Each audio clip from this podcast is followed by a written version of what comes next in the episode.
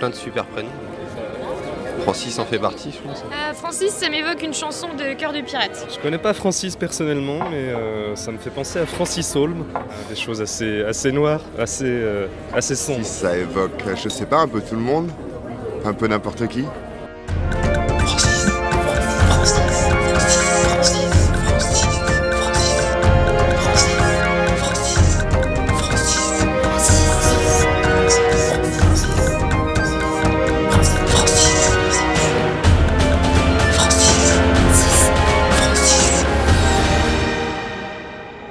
Francis est une émission pluridisciplinaire avec pour seule contrainte de parler des Francis en long, en large et en travers.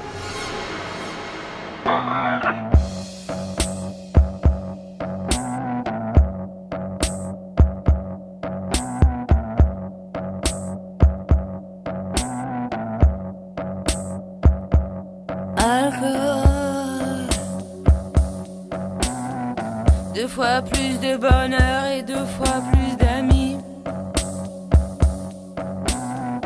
Deux fois plus de taxis, voire double, ça change la vie.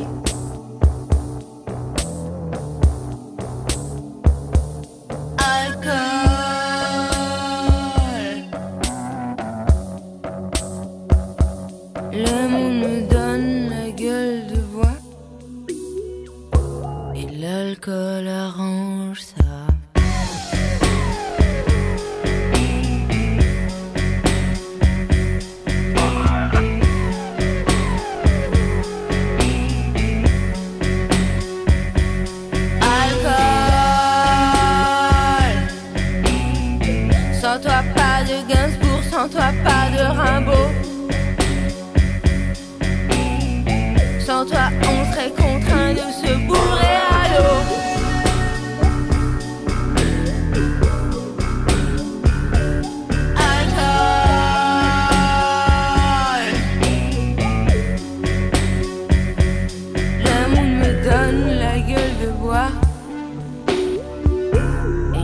Et l'alcool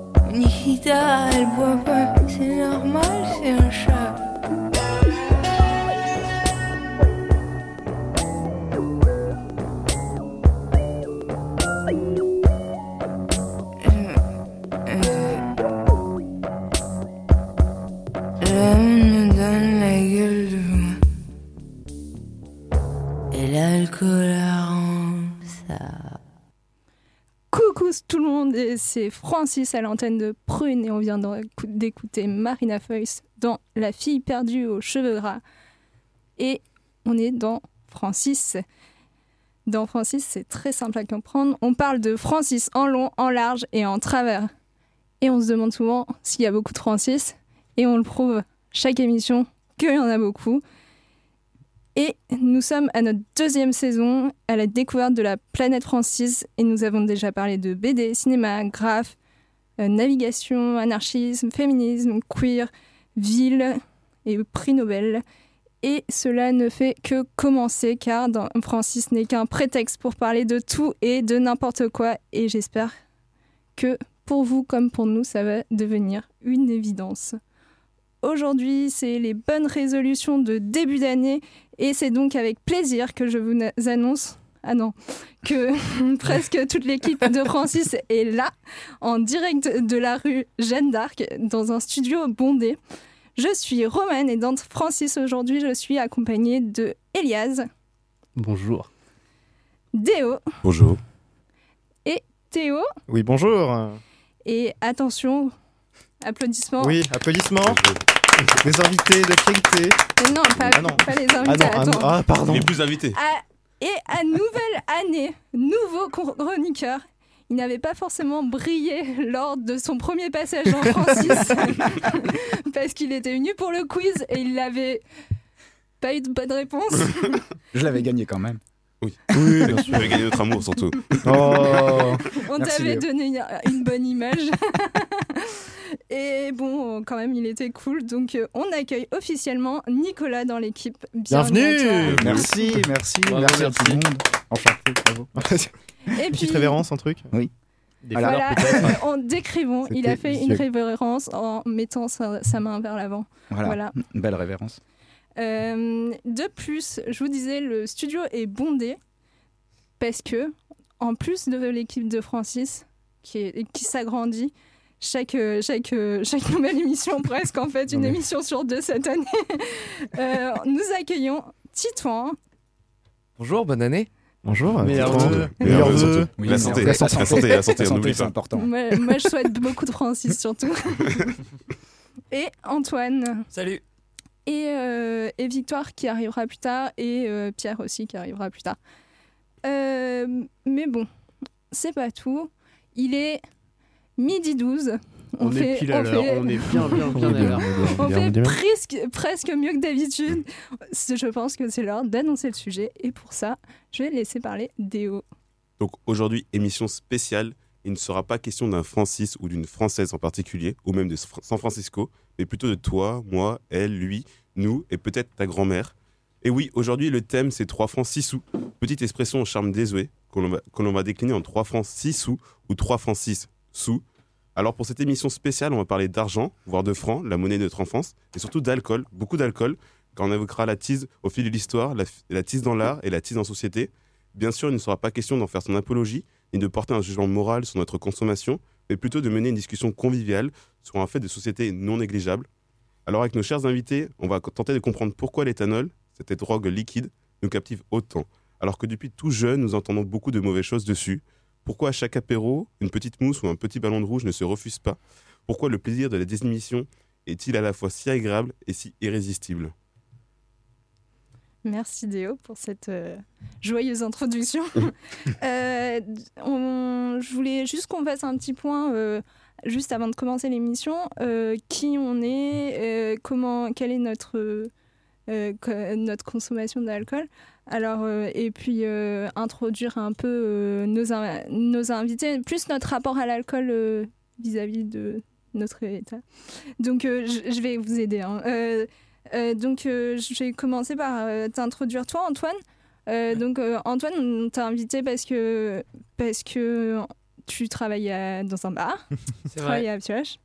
Et euh, du coup, voilà, est-ce que tu veux nous dire, genre, nous parler de quelle De- vision de l'alcool tu as puis- Euh, alors, ma vision de l'alcool. Bon, déjà, je suis breton, donc forcément, ça fausse le, ça fausse Ah, le débat, quoi, forcément.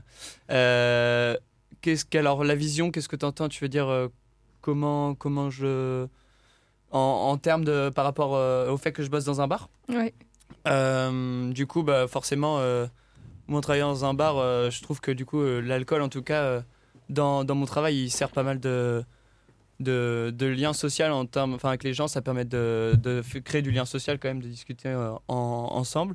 Et puis après, moi, personnellement, euh, c'est vrai que j'aime bien me retrouver euh, facilement autour d'un verre avec des, des amis, etc. Ça permet de bien discuter de, de différents sujets, c'est cool. Ok. Ouais. Et euh, du coup, on va. on, euh, je, je vais introduire euh, Pierre qui vient d'arriver. Bienvenue dans. Francis. Euh, salut à tous. je viens de débarquer très discrètement. J'espère que j'ai pas fait trop de bordel. Parce que t'es grand. Oui, oui, oui, c'est en vrai. Grand- la, grande, la grandeur égale la discrétion, je ne sais pas. En la grandeur égale l'intelligence, je peux vous dire. Alias. Ah bah merci. Il pose des bases. Et du coup, en parlant d'intelligence, euh, non, euh, on- moi, je, du coup, euh, euh, j'ai invité euh, Titouan. et- et enfin, je vous ai invité aussi parce que vous, vous avez, euh, pour avoir passé des soirées avec vous, une tendance de l'alcool à partir sur de grandes discussions et sur de, de sur un- une manière de refaire le monde. Donc je- voilà, pour, enfin, qu'est-ce que c'est pour vous l'alcool et comment, enfin, qu'est-ce que vous pensez euh, à, vous pensez à quoi quand, vous- quand Ouais. on parle d'alcool Vu que j'étais à l'heure, je vais commencer, euh, Pierre. Euh, quand même. Euh, non, non, ouais, euh, bah, déjà, ce que disait Antoine, pour moi, c'est déjà un truc euh, très social. En fait, quand on connaît pas quelqu'un, euh, inviter boire une bière, euh, c'est quand même très pratique. Et une fois qu'on a bien brisé la glace avec une bière et qu'on peut passer aux choses un peu plus sérieuses, ça déclenche une espèce d'alcoolisme récurrent. Et euh, donc ça permet de, effectivement de, comme dit, de refaire le monde. Alors c'est vrai que moi ça, peut aller de, de l'écologie, euh, grand débat écologique que je peux avoir avec Pierre euh, qui m'ont toujours euh, passionné. Enfin, T'écouter parler d'écologie avec des gens, me fait... c'est surtout ça en fait. Te regarder parler d'écologie avec les gens qui me fait beaucoup rire.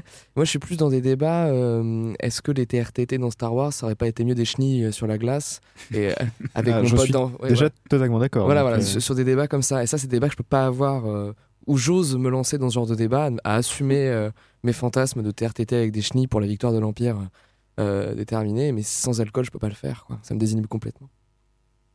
Et du coup, parlons à l'intelligence. Euh, bah, du coup, moi. euh, Je suis le cerveau de la bande. Il fait une émission qui s'appelle Mémoire d'éléphant. Donc, euh, Ouais, ouais, on fait une émission qui s'appelle Mémoire d'éléphant, mais c'est marrant que tu dis ça parce qu'en fait, euh, je sais pas, euh, quand on, quand, on, quand on boit, on, a des, euh, on peut faire des, des connexions. et tout. Il y a des mauvais côtés, bien sûr, mais on peut faire des connexions. On, on dit beaucoup de conneries. Moi, j'aime bien dire beaucoup de conneries quand, on, quand on boit des coups. On fait plein de blagues et tout. On fait des connexions rapides. Et bah, il se trouve que par exemple, Mémoire d'éléphant, le concept de Mémoire d'éléphant de cette émission-là, on l'a trouvé, enfin, moi je l'ai trouvé, et il était 3h30 du mat, et je pense que j'avais bu euh, plus de 2-3 pintes. Et, euh, et voilà, et on, a- on, a- on avait beaucoup discuté, on avait discuté plein de trucs, on disait plein de conneries, et puis j'avais, dit, je sais pas, vas-y, on fait une émission, on va, se- on, va, on va se taper des bars, et puis on avait plus ou moins monté l'émission comme ça. Donc, et j'avais appelé Titouan d'ailleurs à ce moment-là. Euh, à 3h du mat, je Écoute, voilà. Donc voilà, ça peut, ça peut avoir des, ça peut avoir des bons, des bons effets, et puis ouais, on, on rigole beaucoup, mais ça peut stimuler. Il y, a- il y a un côté euh, stimulant, euh, je pense. Ok, bah, on aborde plein de sujets dont on reparlera après. Euh, et vous, en studio, euh, équipe Francis, est-ce que vous avez des choses à rajouter par rapport à vous, euh, par rapport à l'alcool, tout ça? J'aime la bière. C'est Ok. tout. Je rejoins Théo aussi sur le, Bah ouais. sur le Sur la sujet. bière, ouais. ouais. ouais. C'est comme ça qu'on se, qu'on se rencontre, on se fédère autour d'une passion commune. Et donc Et, euh, et moi, je voudrais juste rajouter que je pense aussi il y a un truc. euh, moi, euh, il y a un truc très. moi, j'ai un rapport avec la- l'alcool particulier dans le sens où je bois que de la bière, presque, parce que j'ai, enfin, j'aime pas les autres trucs. Et, j'ai commencé l'alcool assez tard, et du coup, qui, revient sur la sociabilisation, parce que en fait. Enfin, à un moment donné, si tu allais boire un coup avec quelqu'un, boire du jus d'orange, c'est chiant. Surtout suis allergique aux agrumes. Je pense qu'il y a plein de gens qui sont pas d'accord. On en parlera tout à l'heure. Et euh, voilà. Et du coup, est-ce qu'on se met une petite musique euh, comme ça? Ouais, bah en fait, euh, pour, les, pour les musiques, la thématique, on va rester sur 3 francs 6 sous. 3 francs 6 sous, c'est quoi? Ça veut dire pas beaucoup d'argent. Hein 3 francs 6 sous, ça fait pas grand-chose. En euros. À Est-ce une que vous époque, on pouvait peut-être acheter une pinte. euh, mais, euh, Ah, peut-être avec 3 francs une pinte à l'époque, ouais, c'était possible. Ah. Donc aujourd'hui, je vais passer essentiellement des musiques nantaises, euh, quasiment toutes, euh, toutes très très très récentes. Euh, et donc faites avec 3 francs 6 sous dans des chambres ou dans des garages. Et je vais commencer avec euh, Secure de Rayon. Rayon, c'est euh, c'est l'alias de Ronan Le Cronier, qui est un artiste nantais qui est, euh, qui est plasticien et musicien. Et il a sorti euh, son, son premier projet complet la semaine dernière. Ça s'appelle euh, Drop Dead Delicious Demos. Et on écoute ça tout de suite.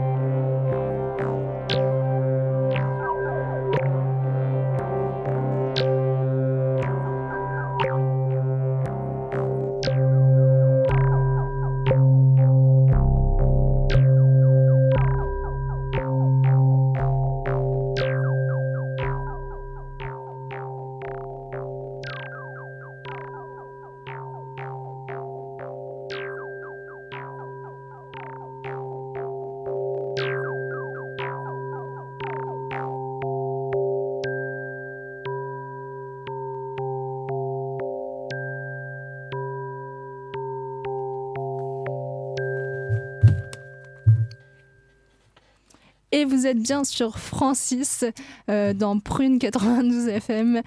Et euh, on parle aujourd'hui de 3 francs 6 sous, un jeu de mots exceptionnel à base de 3 francs 6 sous. Alors je l'explique parce qu'il y en a qui n'avaient pas très bien compris dans le studio. Donc 3 francs 6 sous, donc expression qui veut dire pas trop cher. 3, 3 francs 6 sous et euh, 3 francs 3 francs 6 sous. Voilà. J'avoue que j'avais pas capté toutes les, toutes les subtilités, quand même. Euh, sinon, suivez notre page subtil dans cette émission, Facebook hein. sur lequel on ça, a mis ça. une bannière avec tout écrit. Voilà. Et du coup, c'est visuel et tout, c'est c'est magnifique. Et euh, du coup, on parle. Excuse-moi, mais c'est en rouge et en vert. Et pour les daltoniens, euh, c'est pas ouf. Moi, j'ai pas vu Ok. le rouge. Voilà. Euh, Bon, on n'a pas- pas... encore de mode euh, d'actonien pour nos bannières, mais on y travaillera, ça sera pour la saison 3. Non, mais je- on va essayer d'être accessible.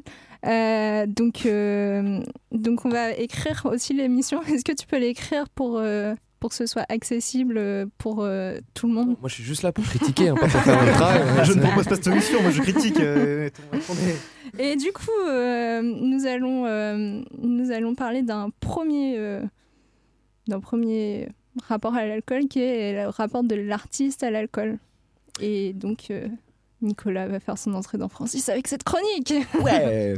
Bon, déjà, merci de m'avoir euh, intégré à l'équipe. hein. C'est c'est une fierté hein, de participer à, à Francis. hein. Tout le monde connaît, à Prune connaît les Francis. Euh, Toute la terre aussi. C'est vrai aussi.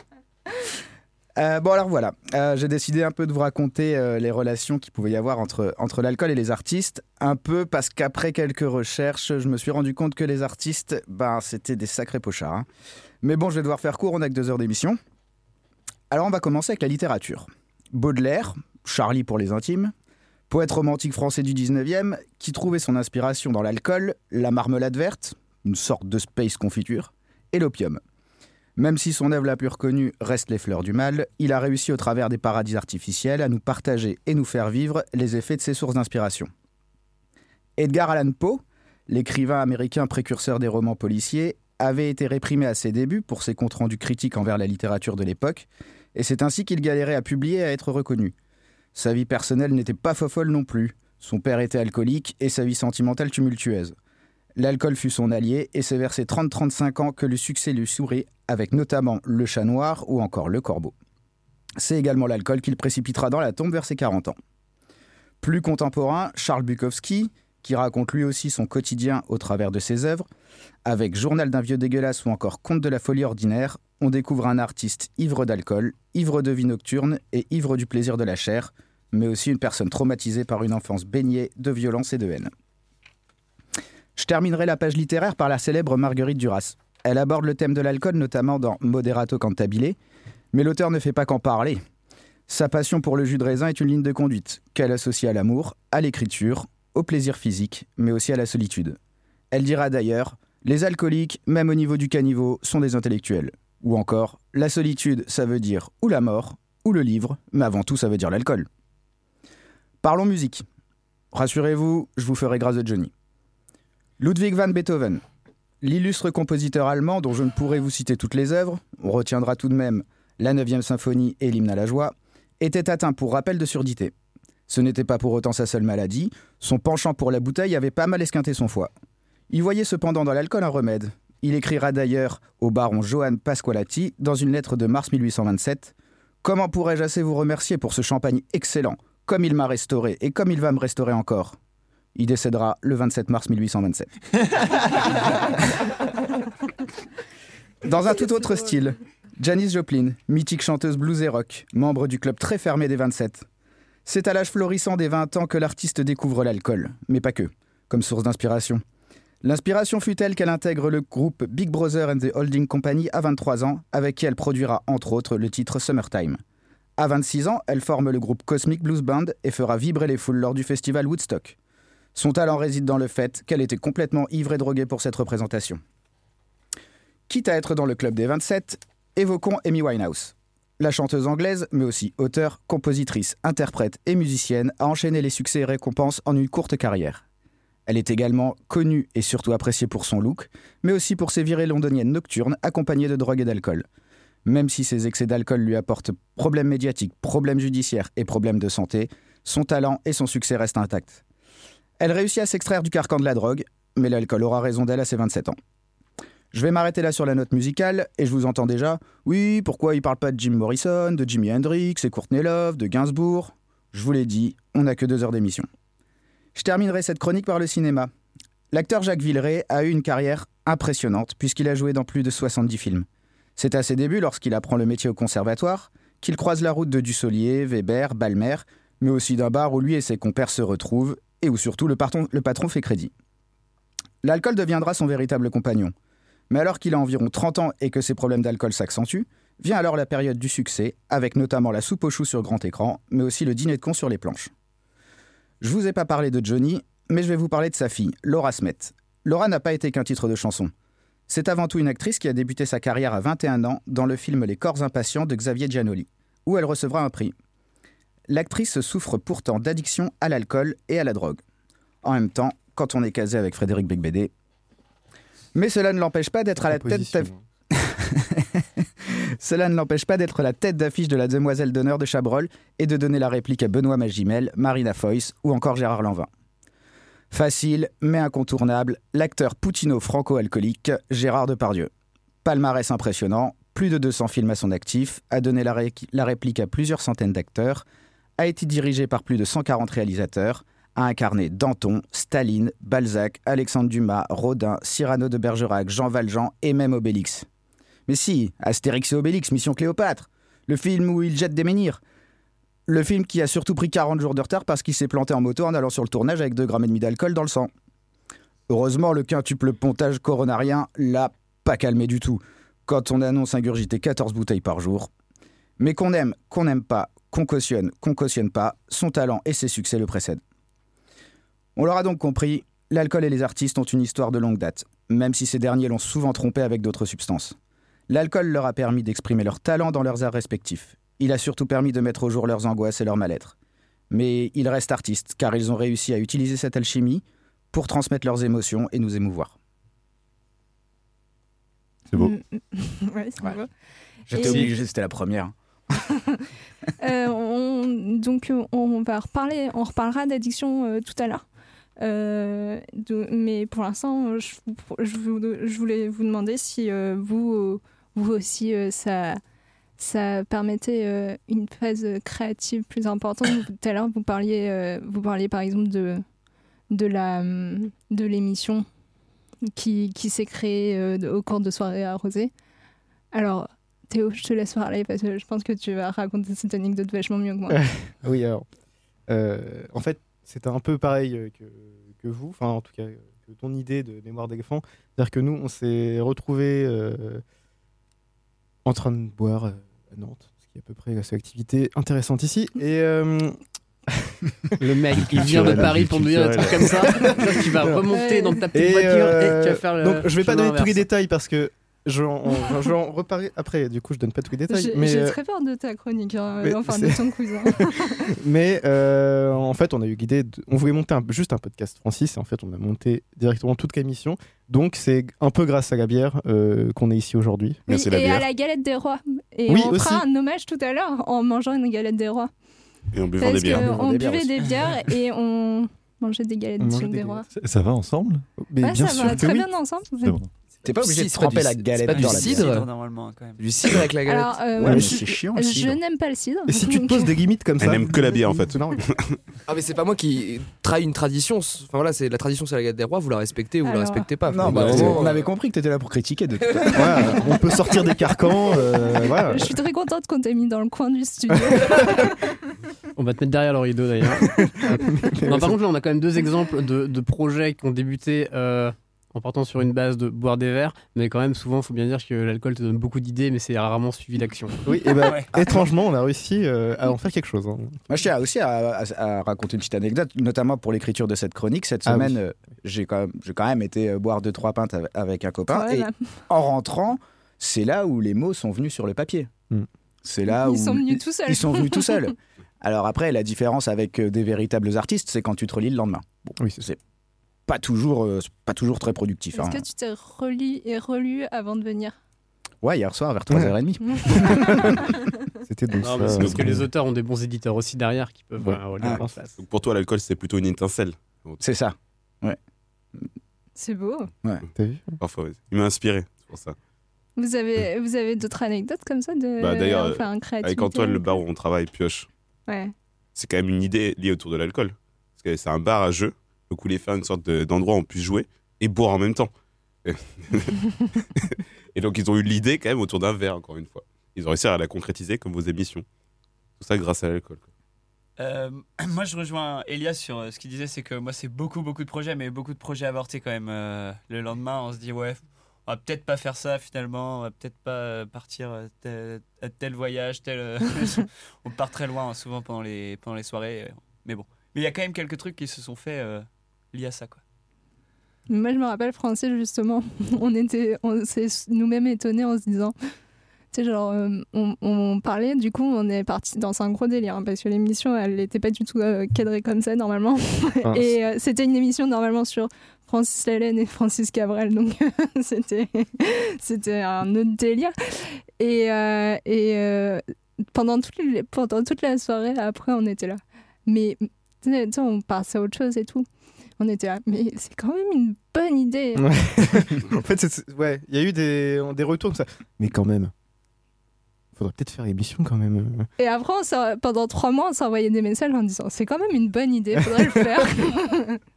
et voilà. Mais généralement, lorsque ces idées elles, elles viennent en soirée, plus la soirée avance, plus on, on a l'impression que c'est vraiment une bonne idée. Mais oui, parce qu'on avait commencé à faire un peu, euh, vite faire un plan, tu vois, de comment pourrait se dérouler l'émission. Et à chaque fois qu'il y avait un petit, un petit, enfin, un petit temps sans rien se dire, quand même, ça serait une bonne idée. Et donc on a mis, euh, ouais non, on a mis quand même du temps. euh. On a mis six mois. Ouais. C'est ce que j'ai en train de me dire. C'était en, bah, c'était le temps de la galette, donc ça devait être en janvier euh, 2016, non 2017. 2016. Quelle année sommes-nous Qu'est-ce qui se passe Non, je sais pas quand est-ce qu'elle a commencé l'émission l'année dernière, voilà. Bon bref, euh, faites les calculs, regardez notre Facebook et vous trouverez tout ça. Même nous, on connaît pas Tout ça, tout ça. Les euh, daltoniens. non, ça va, euh, vous pouvez regarder, lire le texte. Euh, et, euh, et du coup, ça, ça m'amène aux soirées où, à refaire le monde.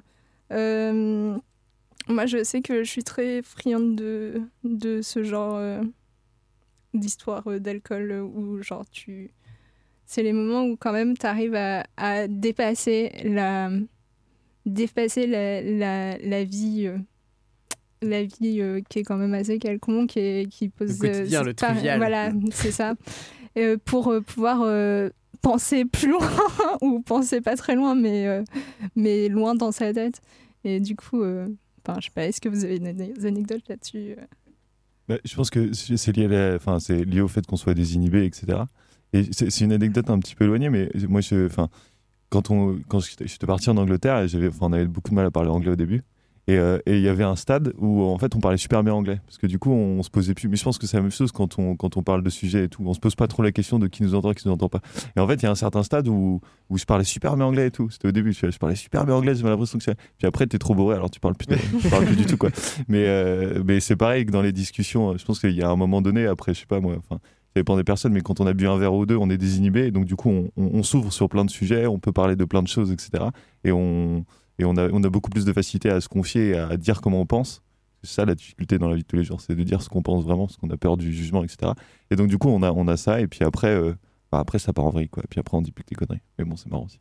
Euh, là où je te rejoins, c'est que en fait, euh, l'alcool permet, comme tu le dis, de, de- se désinhiber. Et par rapport aux, langues étrangères, parce que c'est un- sujet aussi qui, qui m'arrive, moi c'est plus avec l'espagnol, mais arrivé à un certain nombre de vers, euh, on parle une langue étrangère, on fait plein de fautes, mais en fait, je pense qu'on est désinhibé parce qu'on se moque du regard, euh, du, de l'image qu'on renvoie. Alors que quand on est sobre, on fait attention à bien paraître, à être euh, tout propre, machin. Euh, quand on a bu quelques verres, en fait, on se rend compte que si on fait des fautes, on s'en fout. Le but, c'est de parler et d'être compris. Et puis on débite, on débite, on débite. Et oui, et du coup, je pense que ça rejoint ce que tu disais. Enfin, c'est pour ça aussi qu'on s'ouvre et qu'on discute de plein de trucs, de sujets qu'on n'aborde pas forcément en temps normal. En temps normal. tu voulais rajouter quelque chose? Pas vraiment tout a été dit là-dessus. C'est vrai que genre il y a la dans, dans, dans l'alcool, il y a toujours ce, ce petit moment où, où genre, pourfuse dans, dans la tête d'incroyables idées. Et on se dit que tout est possible, en fait. C'est ça qui est, un- qui est assez magique avec cette drogue-là. C'est qu'on on arrive à être à, à moitié conscient de tout ce qui se passe. Et en, en même temps, on n'est pas certaines limites intellectuelles qui étaient imposées bah, par les codes sociaux. Comme on disait avec les langues étrangères, on s'en fiche de faire des fautes. Avec quand on refait le monde, on s'en fiche parfois d'avoir des, des limites euh, comme euh, genre l'économie ou genre le, le droit, etc. Et ce qui est bien, c'est que ça nous laisse rêver avant tout. Voilà. Est-ce que tu as eu d'excellentes idées euh, Euh, ou genre politiques ou autres euh, Non, non, moi ce que je voulais raconter, c'était plus euh, justement par rapport euh, au fait de travailler dans un bar. Et du coup, euh, on voit pas mal de gens, euh, de clients qui veulent refaire le monde. Et des fois, euh, nous, on n'a pas ce rapport à l'alcool euh, en étant derrière le bar, forcément. Donc, du coup, c'est assez marrant de, de voir aussi euh, les gens qui veulent refaire le monde. Et puis, tu es là, mais tu comprends pas forcément tout ce qu'ils veulent dire. Alors, du coup, euh, c'est assez, ça, c'est plutôt marrant, du coup. Alors que dans leur tête, tout est logique. alors que- alors qu'ils se comprennent et alors que je pense qu'avec 2-3 verres euh, en plus, je les aurais peut-être compris aussi. C'est assez marrant ce, ce rapport qui se crée.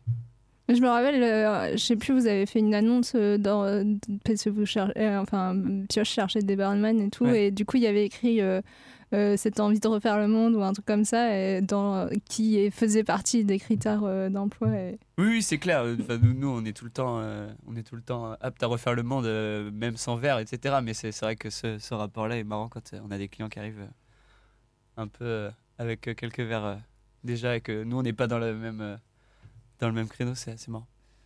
Après, parfois, je trouve qu'il y a une, certaine, euh, enfin, une certaine limite, c'est-à-dire, euh, enfin, pas une limite, mais euh, on peut avoir des discussions hyper engagées où on a plein d'idées, où... mais parfois, en fait, l'alcool nous rend tellement investis dans notre discours que ça peut arriver, ça m'est déjà arrivé aussi, que le ton, en fait, il commence même à monter, tellement on est passionné par ce qu'on dit et qu'on est sûr de ce qu'on dit. Et l'interlocuteur en face, il a exactement le même comportement, étant donné qu'on a passé la même soirée. Et puis au final, on s'engueule et puis, euh, le lendemain, on se dit Ouais, on a été con, euh, on n'aurait pas dû s'engueuler. Donc je trouve que des fois, il y a une, frontière qui est un peu, euh, qui peut être un peu vicieuse, quoi. Moi, je suis pas d'accord avec toi. Moi, je pense que la politique, c'est. Enfin, moi, je pense c'est le contraire. hein. Franchement, si je m'emporte sur un truc, c'est plus. je suis plus emballée par, les, trucs. Enfin, les positions politiques que je défends. Ça m'arrive souvent, donc je, peux parler. euh, alors, je m'engueule avec des gens que je sois sous. Et même, je pense que je m'engueule moins quand je suis sous que quand je suis pas sous. Parce qu'en fait, quand je suis pas sous, euh, je sais ce que ça implique, euh, ce que les gens me disent. Et j'ai. Moi, je trouve par exemple qu'il y a pas, mal de personnes qui parlent, qui, parlent sur des sujets qu'ils connaissent pas beaucoup. Et, et, je trouve ça intolérable quand quand il n'y a pas justement de. Enfin, je trouve ça intolérable tout le temps. Mais euh, en tout cas, quand il n'y a, quand a pas de. euh, quand, quand je suis. En fait, quand je suis consciente et enfin, quand j'ai pas du tout de, de désinhibition, je, je peux m'emballer vachement plus vite que si euh, j'ai ce truc-là de l'alcool parce que parce que bah, je ça veut dire que enfin ça veut dire que qu'elle peut qu'elle peut avoir ce un discours qui qui me qui me qui m'insurge à n'importe quelle condition quoi. Donc, Après, je parle pas forcément pas. de politique, hein. ça peut être sur les chenilles dans Star Wars. hein. Ah ok. Attention, Ouais, ouais. attention. Mais non, avec des pattes, on peut passer par-dessus les tranchées. Je, vous, euh. je vous assure que le débat a vraiment duré une heure. hein. Mais alors, juste sur le revenir sur- les. je- J'ai pas, pas le casque, donc je sais pas si on m'entend. Mais euh, sur l'idée que effectivement ça désigne pour refaire le monde, etc. Mais parfois, il y a l'idée que pour moi ça refait le monde. Mais tu disais parfois pour pas aller très loin. Et euh, j'ai ce souvenir avec Pierre où euh, on, était au bar, euh, on était au, au live bar euh, qui est actuellement en travaux. euh, Rest in peace, petit ange. Oui, j'ai vu ça, c'est trop oui, bien. Oui, Euh, bah, arrête. Euh, et euh, on n'a pas bossé, hein, c'est pas un duo comique. Il est, il est juste chiant. C'est pas un duo comique. Ils ont juste des nez rouges. euh, Donc on était, des grandes chaussures. mais- on venait de s'enquiller euh, deux pintes, euh, deux bonnes deux pintes ou trois euh, au live bar, au comptoir. On recommande et là on voit euh, un, un- un dessous de, de- dessous de verre où il y avait des gens qui avaient fait un petit bac avec des mots, etc. Et euh, je sais pas pourquoi on fait tiens. Si on faisait le petit bac avec les lettres et on se démerde à faire comme ça. Et on a fait ça avec le barman pendant une demi-heure, trois quarts d'heure et un pote du barman qui était là. Et c'était, c'est pas un truc, on n'était pas, on n'est pas dans l'idée que on aurait pu le faire sobre ça, mais ça nous serait, je pense, ça nous serait pas venu à l'idée de le faire sobre. Et en fait, ça a permis ça, ça. On a refait notre monde, on était notre petite euh, microcosme, notre petite bulle, on a refait le monde, on s'est dit pourquoi on n'aurait pas le droit de, de faire des petits bacs comme ça avec le barman en soirée au milieu de jeux qui parle politique? Parce que parfois on a le droit un peu de décoincer le slip, quoi, merde. Ah, moi, j'ai trop une anecdote là-dessus. C'est genre, euh, il y a deux semaines, je suis allée boire euh, une bière avec une très bonne pote et une fille que je connaissais pas. Et euh, du coup, on a parlé de trucs. Bon, voilà, et ça. Et puis voilà. Et à un moment donné, elle m'a dit Ouais, tu veux pas demander au, gars qui est là à côté euh, de lui demander ça veut dire quoi son tatouage? Parce qu'il y avait écrit APAB, ça ressemble à CAB, du coup, ça nous intéressait. Et, euh, et genre. euh, et genre, jamais je le ferai. Genre, je ne parle pas genre aux gens que je connais pas, surtout dans ce genre de contexte. Et mais juste, elle a réussi à trouver, à, à détecter en moi que c'était le bon moment de me le demander. Et, et je l'ai fait. Et j'ai, vraiment, j'ai fait au mec, je l'ai- je l'ai- j'ai fait le truc que je ne ferai jamais de ma vie. Je lui ai tapé sur son épaule comme une madame. Et je lui ai fait Hé, euh, tu peux me dire si ça veut dire ton, ton tatouage là? Parce que APAB, est-ce que c'est ACAB euh, Parce que ACAB, c'est cool quand même. Et du coup, il m'a expliqué son truc. Ce qui était son, son histoire de tatouage était super nulle, du coup je l'ai oublié. Moi, j'en ai trop marre, tous les gens qui viennent me demander mes significations de tatouage en soirée dans des bars et tout. C'est vraiment lourd. Arrête. mais- On est à la radio, les gens le savent pas. Voilà, moi ça m'énerve. Si, si, et Gaz est couvert de tatouages des pieds à la tête. euh. Écoute, le phallus sur ton front, c'est pas un tatouage, c'est un. C'était hier soir. Euh, ça, c'est parce que j'ai un marqueur en fait. donc, euh, Non mais, non mais vraiment, c'est le genre de truc que je ferais pas. Hmm, Vous avez d'autres anecdotes euh Ouais, moi j'ai une, une- une autre petite anecdote, c'est euh, le rapport de euh, l'alcool en société. Euh, c'est, euh, ça m'est déjà arrivé de partir en festival en mode euh, tout seul, C'est sans pote. Tu vois, tu vas, tu te dis ouais, j'y vais, je m'en fous, j'y vais tout seul. Et euh, j'avais eu comme technique pour parce que tu vas pas faire ton festival tout seul, sinon c'est chiant quand même. Le but c'est du coup, tu es obligé de t'ouvrir aux autres, de rencontrer du monde. Enfin, et faut le dire, l'alcool aide à ça. Et comme stratégie, je l'avais pas fait exprès, hein, mais j'avais pris une bouteille de Ricard avec moi et j'avais pris Sans faire exprès. Il a fait une stratégie sans pas- faire exprès, c'est- quand c'est même. pas- c'est pas- c'est pas- c'est pas un où- traquenard c'est- ambulant. C'est pas là où j'avais. Au où cas où il pas croise quelqu'un avec de l'eau C'est fait, j'avais- pour créer des Il attend la pluie sinon. J'avais j'avais pris, j'avais pris un pack d'eau pétillante avec moi. Et c'est là où Oh. j'avais pas fait exprès. Et quand j'ai, j'ai- je me suis servi un, un premier verre, j'ai dit ah mais non mais c'est pas possible. Et là, je me suis dit bah voilà une- un bon moyen de faire du troc et de commencer à échanger, et de rencontrer du monde. Et ça a marché mais incroyable. En même temps, les gens, ils ont échangé de l'eau contre du Ricard. Ouais, C'était vraiment ils gagnant. étaient gagnants. Ils étaient gagnants. Mais au de final, faire moi des aussi, j'étais gagnant parce que Oui. quelque de part, Ricard, je ouais. pouvais boire un verre de Ricard Mm. sans eau pétillante et avec de l'eau plate, et en même temps rencontrer du monde. Et finalement, j'ai passé ma soirée avec euh, je- plein de Donc, personnes pour toi, c'est la meilleure stratégie. Je sais pas si c'est la Il meilleure, mais en achète tout cas, elle a marché. Elle est très bonne. En tout cas, elle a marché. Donc voilà, ça reste quand même un moyen de, de s'intégrer socialement. L'eau, du coup. l'eau, l'eau, l'eau, parce que c'est beaucoup d'eau, hein, les amis.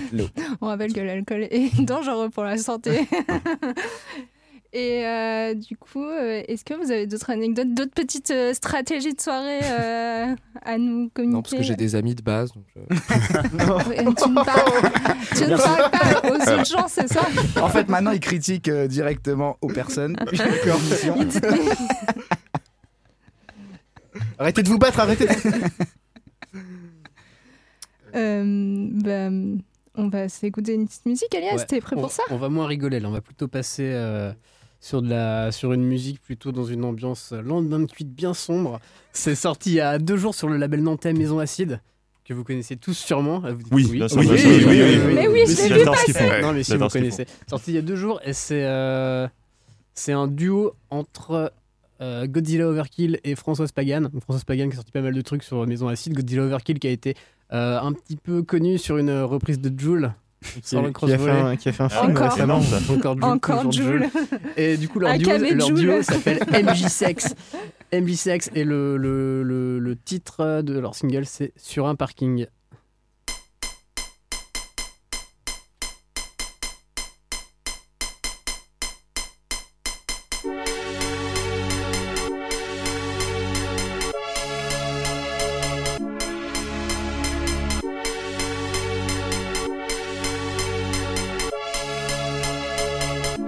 L'amour ça coûte cher, la vie ça coûte cher, la fuir ça coûte cher, mes nuits me coûtent cher, la vie ça coûte cher, l'amour ça coûte cher, le fuir ça coûte cher,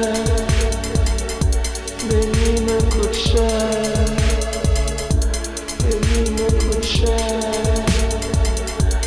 Drogues me coûtent cher. J'ai peur de rien, sauf de ma mère et des fins de moi.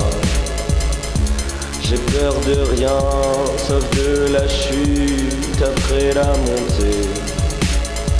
Je suis un chien méfiant dans une arrière-cour, la pelouse tondue. Dans un quartier riche où la mort attend chacun mes voisins. Je suis un chien méfiant qui n'aboie plus juste pour disparaître. Je suis un chien méfiant qui n'aboie plus. Coupez-moi la tête. Ah, j'ai des maîtres, mais pas de Dieu. Un patron. Ils croient tous en moi, sauf moi. Ils croient tous en moi, sauf moi. Caresse-moi, sauf moi. Caresse-moi. Sur un parquet,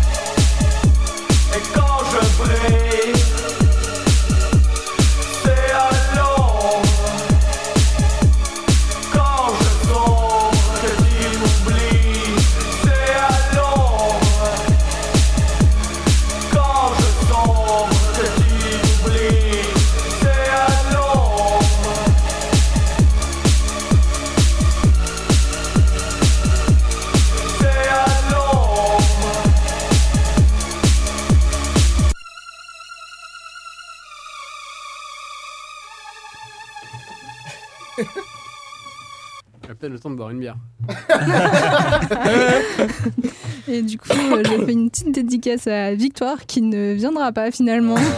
C'est pas vraiment une victoire du coup. non, c'est pas vrai. oui, ah oui, bravo. Euh, on, on se disait quand même qu'on n'avait pas les, les mêmes lendemains de soirée que Elias, euh, parce que moi j'écoute Oui. jamais ça en lendemain de soirée. quoi. Ouais, C'est- pareil, hein. C'est beaucoup trop violent. crois que ça- Non, ça- j'ai- pas dit que c'était euh, que j'écoutais ça en lendemain de soirée, j'ai dit que c'était plus une ambiance lendemain de cuite sombre. tu vois. Ok. Ah oui, sombre. C'est plus l'état intérieur. ton corps, en fallait fait. Écouter les paroles au lieu d'aller euh, à, à côté, Boire des coups. dans le couloir, boire des coups. Manger des petits pains au chocolat. Ok, vous êtes bien dans Francis, 3 Francis sous. Ouais. Pour Francis. Ouais. Et Une euh, émission réalisée avec très peu de moyens aujourd'hui. peu de moyens financiers, peu de moyens intellectuels. mais Très peu de préparation, comme d'habitude. quoi, euh, ça va, euh, parler pour vous. Hein. Alors, euh, du coup, on est toujours, on, parle toujours de l'alcool en société et euh, et du coup, du, coup, euh, euh, ça, je voulais parler du lieu sur dans lequel on, boit. Enfin, l'alcool, l'alcool, ça se consomme Enfin, y en ça se consomme partout, mais en même temps, c'est spécifique à des lieux aussi. Du coup, euh, je, propose un petit tour de table de où est-ce que vous préférez boire de l'alcool. Je propose qu'on commence par Déo. Mon endroit préféré, je pense que c'est dans euh, les appartements d'un ami. Quand on dîne ensemble, c'est là où je préfère quoi. Hors de l'école. parce que- Pendant un repas, du coup. Ouais, pendant un repas avec des amis, quoi, dans un appart, plutôt un lieu assez intimiste finalement. avec pas beaucoup de monde. Euh, moi, ça a beaucoup changé ce, ce rapport au lieu où je bois de l'alcool, parce que du coup, euh, avant, euh, je venais d'une petite ville euh, de Bretagne où du coup, on n'avait pas trop de bars, euh, et puis euh, du coup, c'était plutôt un peu n'importe où, euh, même euh, dans un coin de rue, euh, n'importe quoi, ou dans, ou chez- dans, un, dans une maison ou quoi. Et puis maintenant, euh, c'est pas mal les bars quand même à Nantes, il y a- il y, a beaucoup de bars, donc c'est chouette, c'est des lieux va- vachement sympas pour euh, rencontrer des gens, etc. Oh, moi, je rejoins, je rejoins assez Antoine. C'est vrai que j'aime Nicolas. beaucoup les bars. Euh, c'est un endroit en plus où on se retrouve avec des potes, etc. Ça peut être euh, simplement un bar euh, pour aller boire une bière après le boulot. Ça peut être aussi un bar où il va y avoir un événement, un concert, des choses comme ça. Après, j'affectionne aussi un bon repas, un bon barbecue sur une terrasse avec un petit groupe d'amis, comme Déo le disait, où on va boire un bon rouge avec, avec une, une bonne, un bon repas. Et c'est tout aussi appréciable. C'est toi Ouais, euh, moi les, bars, effectivement, un peu comme Antoine, alors pourtant j'habitais à côté de Nantes, mais les bars c'est quelque chose qui est entré assez tardivement dans ma culture de l'alcool. Et c'est vrai que j'ai beaucoup démarré et j'ai quand même beaucoup d'affection pour euh, boire, euh, pas forcément avec un repas, mais boire chez des amis ou chez moi. Genre vraiment dans un appart intimiste. Alors intimiste, s'il y a 20 personnes, il y a 20 personnes, s'il y a 30 personnes, il y a 30 personnes, mais l'idée d'être dans- chez quelqu'un, c'est beaucoup plus agréable que dans, dans- dans ce que j'ai vécu. Après les bars, je trouve ça très cool aussi parce que j'ai un bar QG, donc euh, c'est un peu un deuxième, deuxième, euh, Chez toi un deuxième chez moi. Et euh, il y a aussi, ça, ça c'est possible surtout l'été, un truc que j'aime énormément. C'est pour ça que l'été je vais moins en bar et je suis moins chez moi, c'est boire. euh, alors il y a des bords de l'air là parce qu'on est à Nantes, mais c'est boire dans la nature en fait. Genre, la euh, nature. ouais, non mais voilà vraiment le pique-nique. avec les arbres, Non, ça communion parfaite. il y a- l'image du pique-nique à l'américaine avec le truc Caro, moi c'est avec le panier en gros voilà, c'est agréable quoi, c'est hyper agréable de boire dehors. Euh, moi, ça. Non. Non, Elias, on moi. C'est le mec qui fait les boutons là-bas. Alors moi je dirais pareil que vous, bar, euh, définitivement bar, parce que moi je vais depuis tout- toujours, enfin dès que j'ai petit eu... Ah, depuis petit, depuis petit. Depuis je suis Non, mais née. toujours petit. Non, mais ça, dès, dès que, dès que- Il est né dans un bar. non, mais dès que j'ai été apte, Avec apte, ses tatouages. euh, niveau- au niveau légal, tu vois, à pouvoir boire de l'alcool, je suis toujours allé dans des En bars. Bretagne, parce c'est que- 12 ans. Bah, Rennes, Rennes euh, ple- plein de bars à Rennes et j'habitais toujours en plein centre, donc toujours des bars. Et aujourd'hui, toujours bar, mais euh, vraiment précisément euh, des bars où j'ai mes habitudes, où je connais les gens qui travaillent et où je connais les gens qui y vont. Et je vais pas forcément. Voulait dire pioche. Je- je- Pioche. pioche, pioche, pioche, Régulièrement pioche, euh, pioche. entre autres, ouais, pioche entre autres. Ah. Euh, mais tu vois, et tu vas pas forcément avec exactement les mêmes personnes aux différents bars. Tu vois, par exemple, vu que là en ce moment je taffe, euh, je fais serveur, euh, je vais souvent au chien stupide le soir parce qu'il y a pas mal de, de, de gens euh, qui sont aussi serveurs. Et puis on sait que là-bas, tu vas se retrouver là-bas après. Tu fais de l'entre-soi, c'est ça Euh, juste, euh, je- Ça reste de l'entre-soi, mais euh, ouais, ouais, ouais, monsieur. en même temps, euh, est-ce que tu penses que les, que les gens qui taffent dans un bureau qu'on finit genre à 18h, ils ont envie de venir boire des coups à 23h le mardi soir au chien stupide Bah, Oui. Pas forcément. pas, C'est tous, pas, tous. Pas tous. Non mais dans l'idée du bar QG en revanche, euh, moi je sais que mes potes, quels que soient mes potes, je leur dis vous venez à ce bar là en fait, c'est chez moi, donc euh, moi je vais pas aux autres, c'est des Ah, cons. Ah, d'accord, il y a ah, moi, je- ah, il y a vraiment l'idée du bar QG. Ah, moi j'ai euh, pas le bar QG. Oui, c'est il est très euh, relou là-dessus d'ailleurs. Qui, moi ou toi Non, Lui, toi. de toute façon, il est en- il est en- Mais c'est quoi ton bar QG Qu'est-ce que t'aimes dans ton bar, dans ce le- live bar, euh, en fait c'est plus des souvenirs. Non, puis il est, déjà, il est, il est cool, il est bien placé, il est près du château, il est, voilà, il est Est-ce sympa. que tu te sens mal là en ce moment Ouais, parce qu'il est, Est-ce qu'une tra- est en de- travaux, de il est en toi travaux, c'est horrible. Puis je m'entends bien avec les barman, donc c'est devenu un peu des potes aussi, donc ça joue. euh, forcément, t'arrives, tu claques la bise, euh, c'est plus sympa qu'un type que tu connais pas, euh, où il va y avoir une relation professionnelle. Là, il y a un truc en plus. Quoi. Ils sont pas très agréables comme à pioche par exemple. c'est ça Ah, Ou on peut carrément dire que est c'est des gros cons à pioche. Enfin, moi, j'ai été deux trois fois, ils sont insupportables. Enfin, c'est- Ce qui est pas mal aussi, c'est j'ai les... mis deux étoiles sur euh, Yelp. là.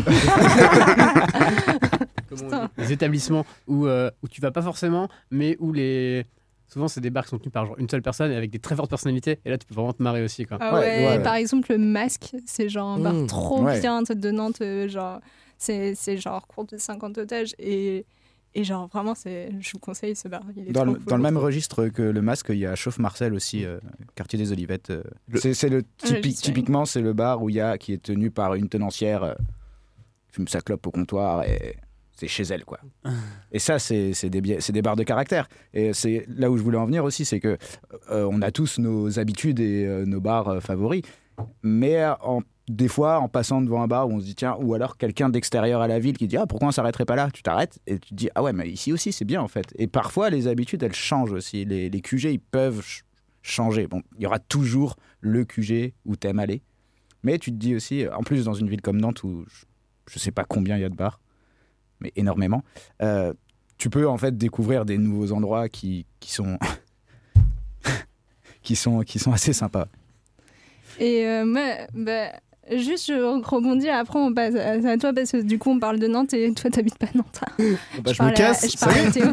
Euh, moi, moi j'avoue, j'ai vraiment ce truc de bar QG et tout parce que j'ai trois bars QG à Nantes par exemple. Enfin, pas QG, mais trois bars où j'aime aller et en, en général je tourne dans ces bars selon mes envies, euh, mon argent et, euh, et les gens avec qui je vais et voilà. Et, euh, et c'est vraiment, je les, je les aime bien pour des choses différentes, les trois. Et, mais il y a vraiment ce truc-là de. euh, je sais que je vais rencontrer des gens, que c'est des lieux euh, qui sont. Que, dans lesquels je peux boire. Parce que moi, par exemple, euh, je bois pas n'importe où. Enfin, en tout cas, je c'est pas je je peux boire n'importe où une bière, mais par contre, je bois pas plusieurs bières n'importe où parce que je j'aime bien être dans un endroit où je sais que je vais être bien et que je, je risque pas de problème. Je risque pas d'avoir de problème. Je bois pas avec n'importe qui non plus parce que, parce que voilà, je, je suis pas forcément à l'aise avec euh, n'importe qui. Et du coup, euh, bah, j'ai un peu du mal. Enfin, avant, je faisais vachement dans les appartements parce que, bah, j'allais dire j'avais pas d'argent, mais j'en ai encore moins aujourd'hui, je crois. mais, euh, mais, par- mais euh, dans les appartements, il peut y avoir ce moment malaisant où tu, c'est un peu chiant et euh, t'as envie de partir, mais tu sais pas comment faire et tout. Ou euh, par exemple, y a, euh, ce que je préfère aussi dans les bars, c'est qu'il y a plusieurs alcools. Et moi, vu que je bois que de la bière, euh, souvent chez les gens, il y a du vin et je j'aime pas le vin, c'est dégueulasse. et, euh, et du coup, euh, bah, souvent, bah, les gens ils commencent par boire une bière et après ils boivent du vin. Du coup, moi, j'ai plus rien à boire après, à partir de 22h et c'est chiant. Et euh, voilà. Mais, et puis, moi, pour le coup, je ne bois pas en mangeant parce que bah, je bois de la bière et souvent il n'y a pas de bière. enfin, les, à table, tu bois plus du vin que de la bière. Du coup, je ne, je ne bois, euh, je ne bois pas du tout en manger. Genre, j'ai vraiment pas ce truc. Et voilà. Et toi, du coup, Théo, le Euh, meilleur pour la fin? Bah, évidemment, comme d'habitude. Euh, non, bah, pareil, moi j'ai différents. Suivant l'ambiance en fait. Euh, J'aime bien les bars, mais quand il n'y a pas trop de monde, parce que vraiment, quand c'est blindé et que t'es genre tout serré avec ton verre, même si quand t'es avec des potes, c'est insupportable. Donc un, truc un peu plus posé. Et euh, vraiment, si c'est pour être un peu plus détente, c'est pareil, c'est dans un appartement, chez des potes. euh. J'aime bien euh, devant un film un peu nul, tu un peu, un peu naze, avec des potes et un peu de bière, ça passe tout de suite mieux. Et là, t'as des bons souvenirs. Je me rappelle une soirée d'hier soir. Oui, mais c'était pas de la bière, c'était de la vodka, c'est pas pareil. C'était euh, pas un film un peu nul, c'était un des Tu meilleurs peux, nanars du tu monde. peux nous donner ta, ta recette détox en même temps? Ma recette détox, ma recette détox, euh, vodka, citron, euh, sirop de poire. Ça a marché Sirop très de bien. poire. euh, Sirop de poire et tu recouvres avec une belle rasade d'eau. voilà, comme ça, ça permet de rester hydraté. Et puis, comme ça, ce matin, on va très bien. Merci le citron. Merci le citron. Et un grand merci à Jean-Marie Palardi pour son film Whitefire, Ouais. Vivre pour survivre. Voilà, donc, petit, petite, euh, petite tips comme ça. hein, si vous voulez passer une bonne soirée avec des potes, euh, buvez un peu de bière et ensuite regardez Whitefire. Euh. Il n'y a même pas de scénar, j'ai pas, j'ai pas compris. Du coup, Le euh, scénar, c'est un, un mec et sa sœur euh, qui ont une relation plus ou moins incestueuse et qui volent des diamants en Turquie et des Turcs les recherchent. il y, a, Voilà. il y a- il y a beaucoup de moustaches et de chemises très ouvertes. Très Faut ouvert. boire de la moustache. Des bagarres très bien chorégraphiées. Et et il y a une fameuse réplique. Ma patience a des limites, il ne faut pas quand même exagérer. non, euh, je- juste. Mais En fait, ce film-là, c'est euh, c'est le. Mais on va un des films- non, mais c'est bon, j'ai envie de parler du film, je parle du film. ce film-là, c'est un des, un des films qui a, qui a, Le qui a franc incité, qui a cinéma. incité, autour de quelques verres, j'imagine, les, euh, les créateurs de Nanarland à créer leur, euh, leur site et euh, tout leur truc. Donc voilà, nous, on s'est dit, on se mettait ça hier soir, puisque moi, je je voulais aller dans un bar, et puis Théo, il a fait, ouais, non, la flemme et tout. On a fait ça à la place. Mais c'était bien. C'était bien. Et on n'a pas, on n'est pas rentré à 7h du mat. Et Bah du non. coup, vous êtes frais et pimpant. Merci le citron. Et oui. Et euh, du coup, moi, enfin, toujours pour revenir sur l'espèce de bar QG, je voulais juste demander du coup à Antoine et Déo, du coup, euh, vous, qu'est-ce que c'est le rapport Par exemple, euh, Pioche, euh, Pioche c'est le QG de pas mal de gens finalement. euh, enfin, je pense que vous, vous retrouvez, on revoit toujours les mêmes personnes et euh, il y a quand même, euh, enfin, par exemple, moi, quand je vais à Pioche, je sais qui je vais voir et je revois toujours. Déjà, je vois une personne de prune, une personne. Enfin, je sais toujours que je vais, je vais rencontrer quelqu'un. Est-ce que c'est un rapport particulier? Est-ce que c'est plutôt agréable de- d'avoir euh, des clients qui reviennent tout le temps? Désolée du bruit. Et, et, euh, voilà, je voulais savoir ce que. Enfin, Ouais. est-ce que ça, y a, ça change en fait pour euh, quand t'es barman, ça? Euh, ouais, alors ce que, j'allais dire, c'est que déjà en, tant que client, enfin moi j'aime bien aussi ce fait de bar euh, de pouvoir euh, retrouver des gens que je connais. En fait, en fait être sûr d'aller dans un lieu et puis de, passer une bonne soirée, parce que même si tu vas tout seul, tu vas croiser des gens, etc. Euh, après, en tant que barman, c'est aussi chouette d'avoir des clients en fait qui sont devenus avec le temps aussi des, potes en fait, hein, puis tu vas croiser, tu vas passer une soirée cool plutôt que de t'ennuyer derrière ton bar avec des gens que tu connais pas forcément. C'est c'est chouette. Est-ce qu'il y a des gens chiants qui reviennent? Euh, on va pas en parler ici parce que je voudrais blesser personne. Tu peux te donner des noms, s'il te plaît? Ça commence par R, je crois, mais je suis pas trop sûr. mais- Ça commence non, par Ro, ça finit par Man. non, en fait, ce qui est, ce qui est vraiment agréable avec les habitués, c'est à partir du moment où la discussion arri- arrive très facilement parce que tu connais leur vie, ils connaissent la tienne. Et, euh, et donc, et tout devient fluide et tu es content de les revoir, en fait. Genre, ça te donne un petit. euh, un beau sourire, enfin un sourire, je sais pas s'il est beau, mais en tout cas, ça te fait sourire. Quand tu les vois débarquer, même avant même qu'ils ouvrent la porte, tu es content de les voir. Euh, quand ils te souhaitent la bonne année aussi, cette année. Hein, hein Titouan? Bonne année. Bonne année non, mais c'est et ça, et ça qui, est, qui fait que parfois, quand tu es fatigué et qu'il y a des gens qui, qui arrivent et qui sont contents de te voir parce qu'ils te connaissent, parce qu'ils sont habitués à venir dans ce bar-là et qui te demandent comment ça va, et tu peux leur dire honnêtement, je suis fatigué, il faut aller, viens, je vais, te remonter le, moral ou des clients qui te proposent d'aller en after après ton service. Donc, c'est pas parce qu'il est 3 heures du mat que c'est fini, tu vas aller te coucher.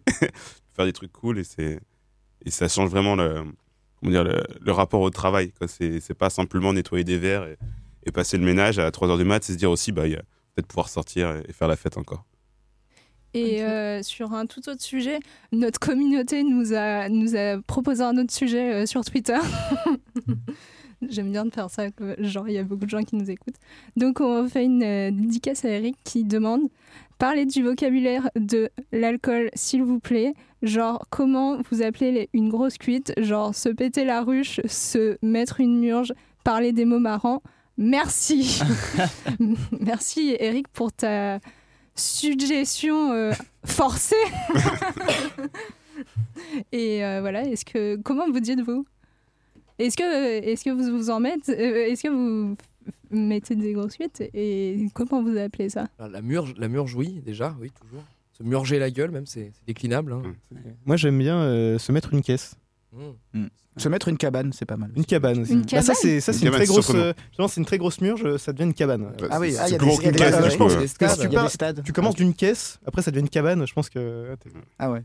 Il y a, il y a un aspect de construction là? Ouais, ouais, ouais. Ah bah, c'est un- tout un, vo- un vocabulaire du BTP euh, dans l'égoïsme. Je me, je me fous la tête dedans aussi. La tête dedans La tête La tête dedans. dedans. La tête dedans. Petite- la tête Euh, dedans. Alors, il y a un mouvement des, des- des mains qu'on ne voit pas. En fait, c'est très on voit la tête qui se retourne. Voilà, c'est ça. tête dedans. ouais. Pourtant dans une cabane t'as plus de place que dans une caisse. Oui. Oui. Mais c'est Ah. Roman. Après, je sais pas si on peut faire une étude étymologique sur euh, Oh, se je mettre une pense- caisse ou se mettre une cabane. Je pense que certaines personnes ont dû déjà le faire. Il faudra se renseigner. Mais euh, par contre, euh, moi je- il y a plein de trucs que je connais pas. Euh, se mettre une cabane, je connais pas. Ouais, C'est plutôt rare quand même d'entendre ça. C'est-à-dire que tu as très très mal à la tête le lendemain. quoi. C'est canadien. Bouchou. C'est que- On ne t'entend pas, Elias. Euh, il va falloir mettre On le allume le micro. micro, voilà. Ah, la technique, hein. Tout ça pour pas entendre Elias. c'est- c'est c'est les- c'est la- c'est le l'avocat. Vous savez, moi, tant que les autres sont, sont allumés et qu'on vous entend très bien, c'est le principe. Ah, Quel il est faux altruisme. cul. Non, je, disais quoi je sais que j'avais un pote, quand il pas, pas mal son lendemain de soirée, il disait se mettre une cagoule. Ah. Ça fait penser à d'autres expressions, la cagoule, mais. euh, Et tout de suite, fout ta cagoule. Ah, tout à l'heure, Elias, euh, avant, avant l'émission, tu nous en as sorti une belle aussi. Ah ouais? Ouais, j'ai dit ça. Quand, euh, en fait, c'est pas forcément se mettre une grosse caisse, mais c'était euh, quand la soirée commence un peu à Ah, vriller. une quinte. Non, drifter.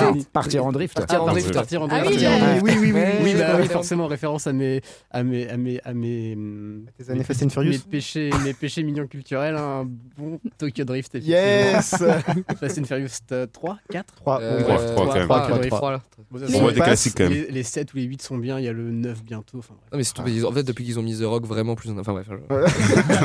Nouveau débat. en fait, on c'est une émission de cinéma. Non, on fait de la musique aussi, parce qu'imagine une année où il y a un nouvel album de Jules et un nouveau euh, Fast and Furious, on oui. refait. Mais euh, sinon, euh, sinon euh, qu'est-ce que je voulais dire? En fait, à partir de quand c'est Parce que moi, genre, je vais dire que je me suis mise une cuite assez vite, en fait, à partir du moment où, genre, je vais avoir mal à la tête le lendemain, ça va me saouler. Alors, ça Et genre, Ouais. en vrai, j'ai mal à la tête, je pense, au bout de trois bières. Donc, euh, c'est vraiment. Trois euh, demi ou trois pintes? Je pense même trois Mais le, le mal de tête est Ça pas dépend forcément si lié bu à au... côté. Non, je Moi, je prends deux verres de... Enfin, je prends plus, mais quand je prenais genre deux verres de rosé, ça me bourrait pas la tronche. Et comme le rosé, c'est un des pires alcools inventés sur Terre, car je rappelle que c'est un mélange entre le vin rouge et le vin blanc. On ne mélange pas le vin rouge et le vin blanc. Merci. Ça dépend quel rosé. Mais oui, non, non. non. Arrêté. dire Le, le n'importe quoi, rosé, ça, te, ça, te, ça te met une barre, quoi. Ouais, mais t'en prends pas On beaucoup. prend tout de suite un vigneron au téléphone. Ah, on nous appelle. On nous appelle pour nous dire qu'il y a des rosés qui ne sont pas des mélanges. Ouais, J'ai entendu parler de ce- cette théorie. ouais. Et euh, du coup. euh, Non, c'est vrai que le vin blanc et le rosé font Ouais. facilement mal à la tête. Pas très agréable. Même avant, avant de s'être couché, ils font mal à la tête. Même avant de boire. ils ont mal. À, d'avance. C'est mais à partir de quel moment vous dites que vous êtes pris une cuite ou pas? À partir du moment où euh, j'ai un léger euh, blackout, tu vois. Genre, je sais que j'ai des trous noirs. Ouais. Je me réveille le lendemain je me souviens pas tout. Je me dis, ah, je me suis bourré la gueule hier. Le, vo- le vomi, c'est un bon indicateur aussi. C'est que corporellement, t'as pris une cuite, quoi. Il n'y a pas de, y a pas de, pas de débat. parce que à des fois, tu peux aussi te dire que tu as pris une cuite parce que t'as- la soirée a complètement drifté. Oh, oh. C'est-à-dire Pour qu'en fait, t'étais juste sorti boire une bière euh, après, euh, après le boulot, et puis tout d'un coup, on t'engraine, on te dit Ah, bah, il y a un tel qui est là-bas, bah viens, on va le voir. Ouais, ouais. Et puis finalement, ça s'enchaîne, ça s'enchaîne, ça s'enchaîne. C'est pas forcément qu'on ait mal à la tête, c'est pas forcément qu'on soit malade, c'est juste que la soirée a complètement brillé, elle était vraiment bien, vraiment marrante, parce que justement, elle était spontanée. Et parfois, je- parce qu'il y avait l'alcool. Et vu- bah oui, ça c'est oui, mais en fait, je crois que c'est le thème de l'émission. Bravo. Et 13h10, on a compris le thème de l'émission. On était bon. Donc, euh, donc voilà, c'est pas forcément lié à la quantité d'alcool ingéré, même si forcément plus la soirée va durer, plus la quantité va être grande. Euh, c'est l'ambiance et ce que je vais retenir de la soirée, quoi. Ah, ouais. Moi, c'est plus mon état le lendemain. Genre, quand j'ai mag partout, vraiment, je me dis que j'ai pris une caisse. quoi. Mec, moi, t'as je, abusé. moi, je Ouais. sais d'avance. Je sais d'avance. Ou je me rends compte sur le moment, tu fais bon, bah. Là, Bah, oui. c'est- Là, c'est fini, là. Il n'y a plus rien à faire. Ça de trop, c'était il y a deux Et heures. c'est- pour toi, c'est quoi le quand, signe qui dit il est devant sa porte sans ses clés. Un 1er janvier à 18h. bon, bon, bon. Bon, Vous souriez. Tu peux éteindre ton micro, je crois. Et Euh, qu'il appelle le portier surtout. le déclic Non, mais en fait, c'est au moment où tu te dis bon, voilà, là, il n'y a plus rien à faire, on peut continuer. Il n'y a plus rien à faire, donc on continue de boire. C'est à ce moment-là que tu dis que t'es bourré. Bah, c'est foutu pour foutu. Mais moi, je, Voilà, c'est ça. De toute façon, c'est fini donc. euh. moi, je crois que, en vrai, moi, je, je, je supporte vraiment pas. euh, enfin, en gros, quand je bois. Non, mais quand je bois. Non, mais toi, t'as. Putain.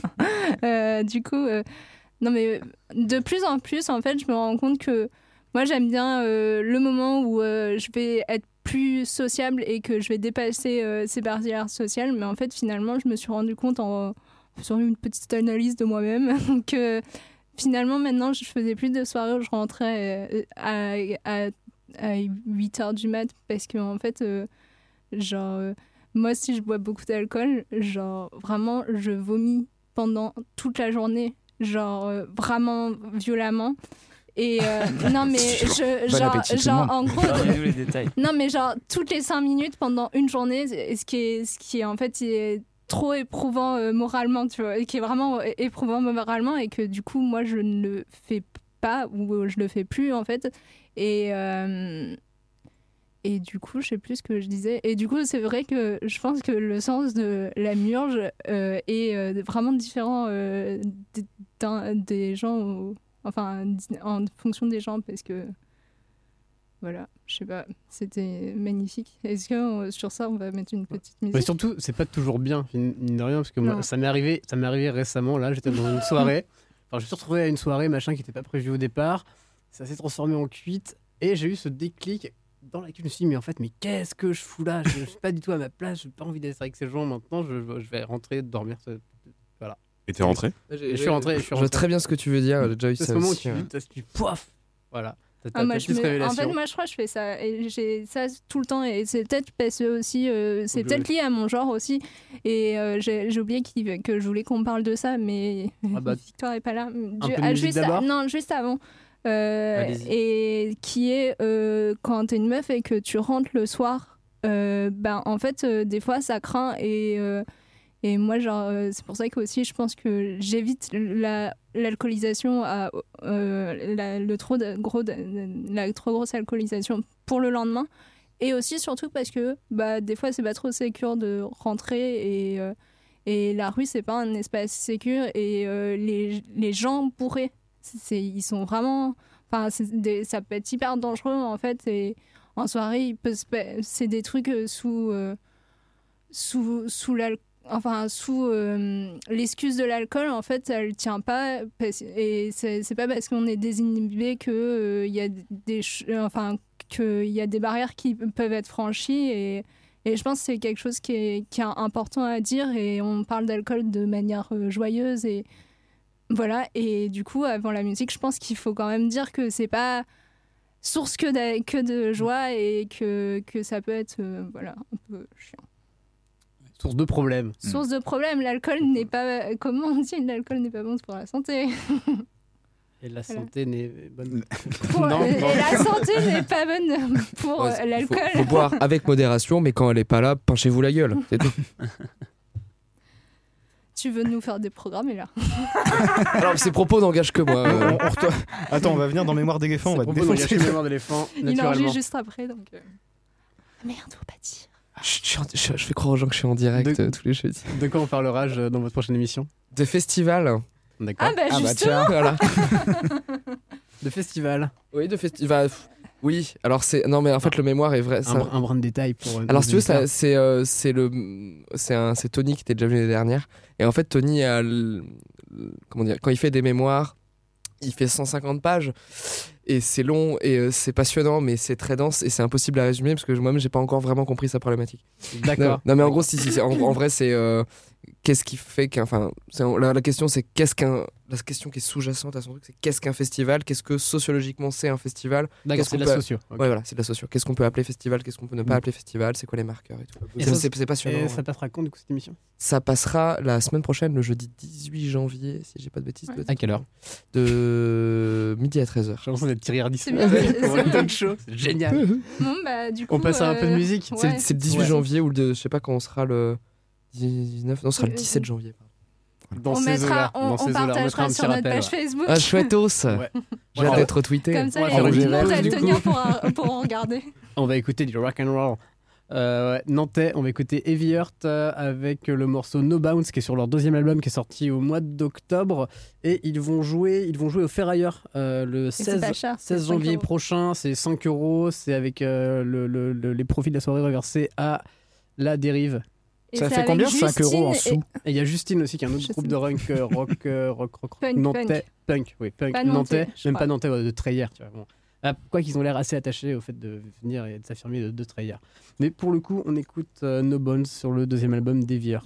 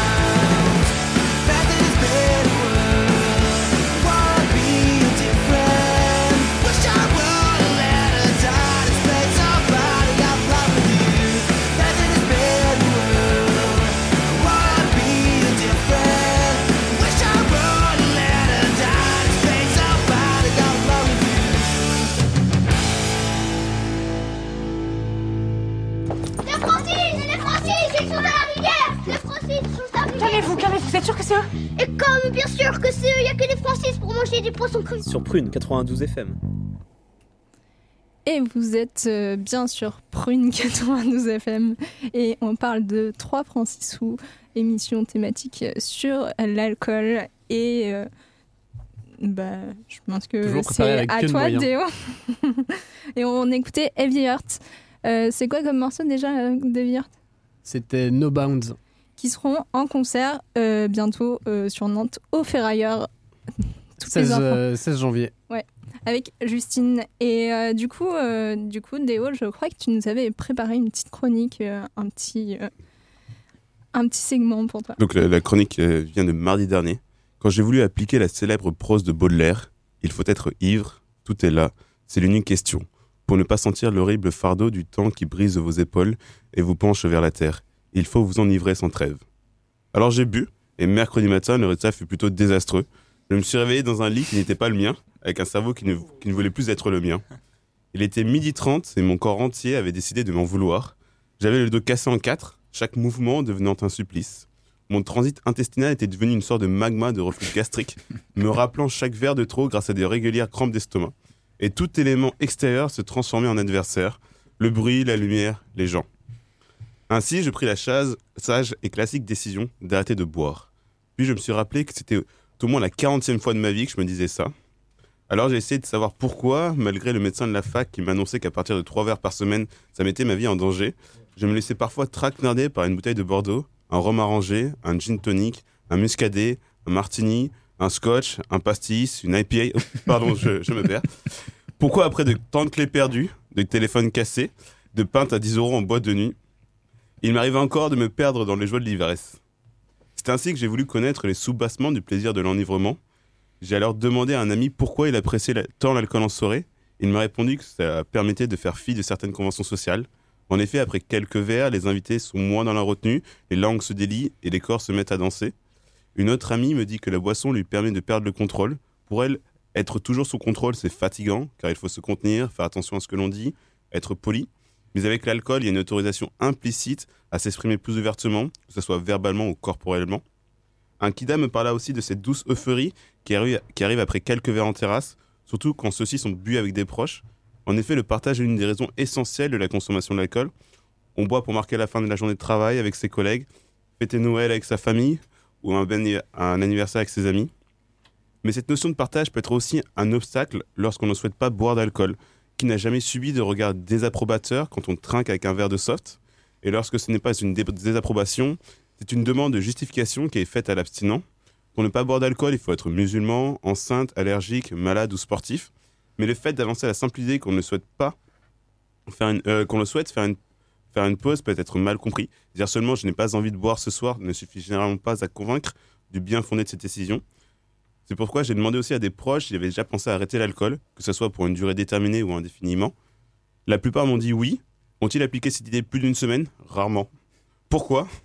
Parce que la légère excitation et la griserie créée par deux, trois verres bu en terrasse avec ses amis sont toujours agréables. Mais mes chers amis, malgré tous les bons moments passés autour d'un verre, il ne faut pas oublier la suite du poème de Baudelaire. Il faut vous enivrer sans trêve, mais de quoi? De vin, de poésie ou, de vertu à votre guise, mais enivrez-vous. Et chers auditeurs, vous pouvez aussi vous enivrer de Francis, l'émission qui parle de Francis en long, en large Et et en en, travers. Bravo. Bravo. Oui, bravo.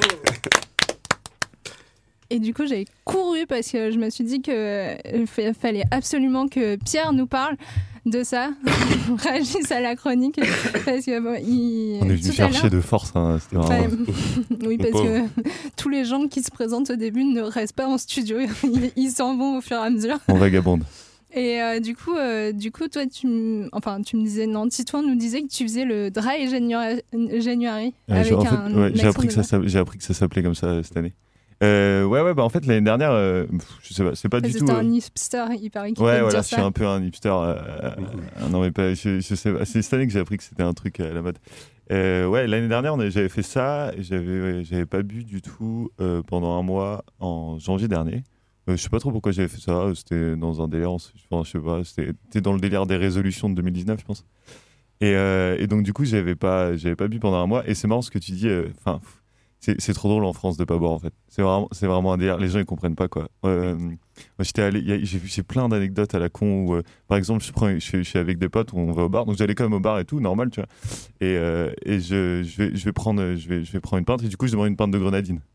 Au, bar- au barman, tu vois, ça te fait déjà rire. Bon, euh, j'ai- mon pote qui va, la- qui va aller chercher, je lui dis, vas-y, prends-moi une pinte de grenadine. Et il, revient et il me dit, mais mec, tout le bar était mort de rire parce qu'il a commandé une pinte de grenadine. Il disait, mais c'est qui ce mec qui commande une pinte de grenadine et tout. Enfin, tu vois, que des trucs comme ça. Ou alors euh, au resto, comment il s'appelle ce resto à Nantes, là, qui est pas loin de la.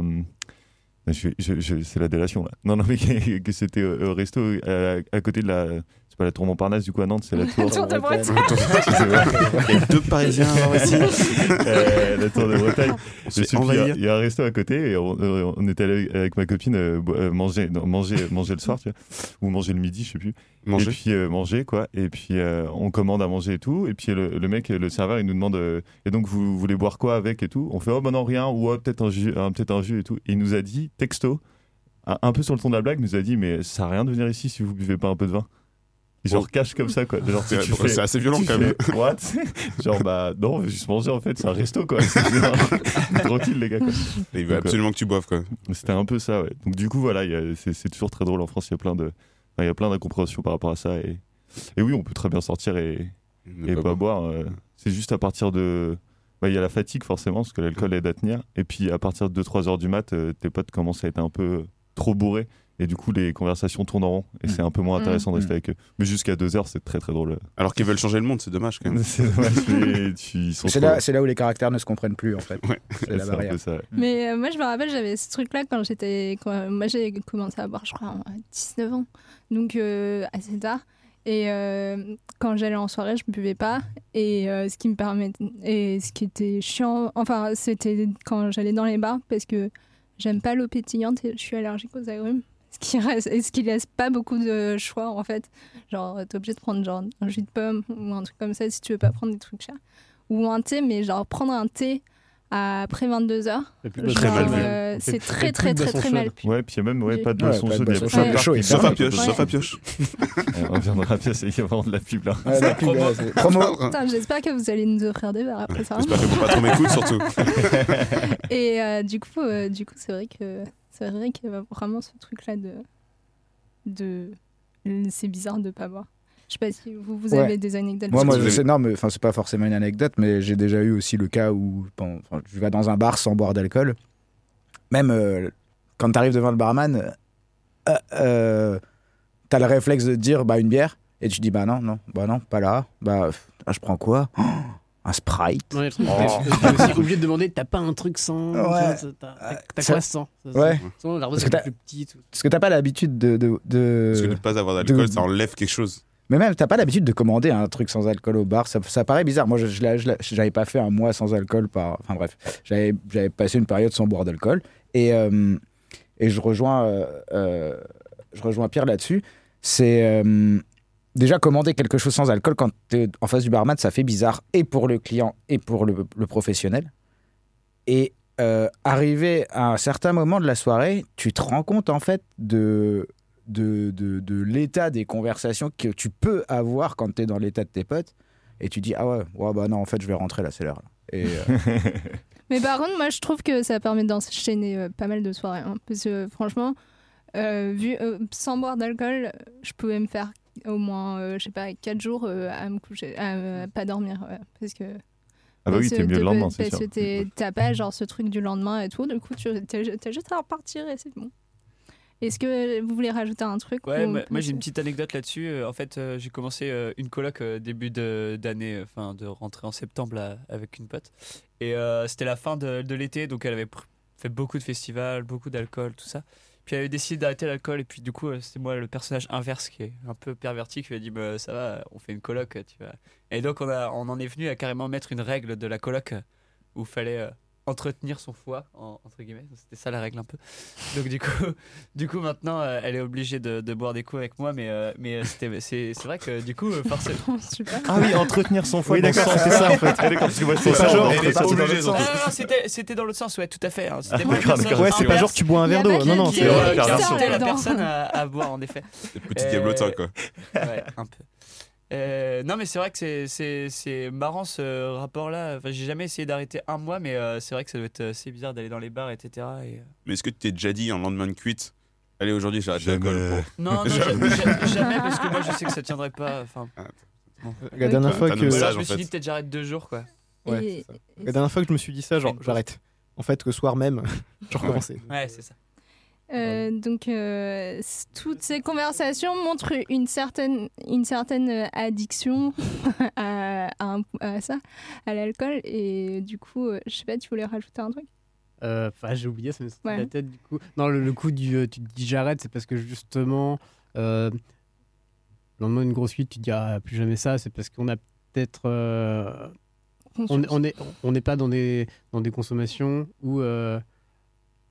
Euh, le problème, c'est quand tu plus besoin de te dire que tu vas arrêter. C'est parce que bah, tu es, dans ton addiction euh, complètement. Et que tu, Oui, tu rebois le lendemain. voilà, et tu te dis Ok. pas que tu vas arrêter. Quoi.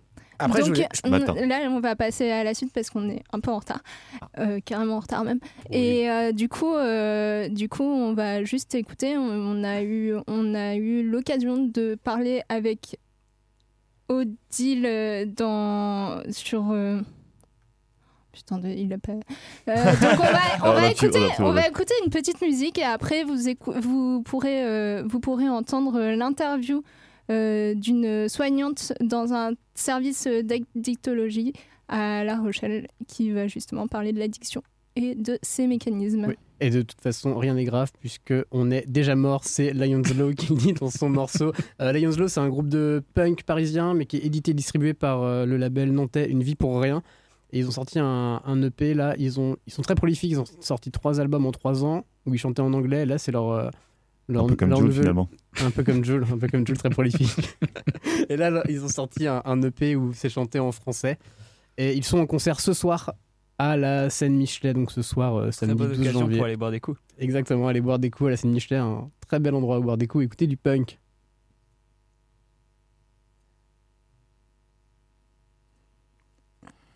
Trouve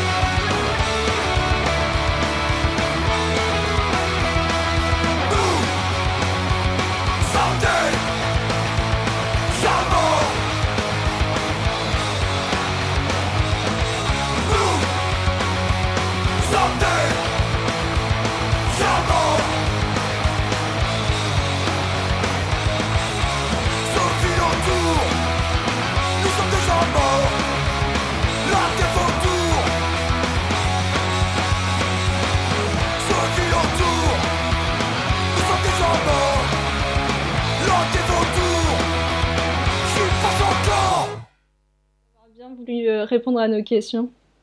Euh, merci à vous de m'avoir invité. Euh, bonsoir, bonjour Nicolas et, et Romane. Bonjour Odile. Bonjour, bonjour. Euh, voilà, bah écoutez, je suis à votre disposition pour répondre un peu euh, à, euh, à vos, donc vos voilà, attentes. Donc euh, tout d'abord, euh, on t'a présenté euh, tout à l'heure. euh, donc euh, tu es euh, tu es soignante, tu es infirmière. Comment tu en es arrivée à à travailler sur euh, les questions d'addiction? Euh, bah, pourquoi j'en suis venue à travailler en addictologie, c'est que bon, j'ai eu un parcours varié, j'arrive euh, sur la fin de mon activité, mais depuis depuis sept ans environ, je travaille dans un service d'addictologie. Après avoir travaillé à domicile auprès du- d'usagers, hein, d'usagers en difficulté, mais euh, avec des difficultés à aborder cette problématique parce que peur d'être intrusive, de pas savoir comment aborder cette problématique alors que euh, j'ai rencontré maintes et maintes gens en difficulté. Euh, j'ai eu l'opportunité de travailler en addictologie et là, ça m'a ouvert énormément de portes. Et les usagers m'ont appris beaucoup de choses. À la fois, j'ai découvert ce milieu et à la fois, j'ai découvert au travers les patients. Ok, merci Odile. Euh, J'avais une question euh, concernant plus particulièrement la dépendance à l'alcool. Est-ce qu'il existe euh, différentes étapes dans la, dans la dépendance à l'alcool? Oui, oui, de fait, la dépendance à l'alcool, déjà, quand on devient dépendant, on a franchi plusieurs étapes. hein. On ne devient pas dépendant du jour au lendemain, et même si on peut avoir des usages à risque plus jeunes, toute personne dans les usages à risque ne devient pas systématiquement dépendant.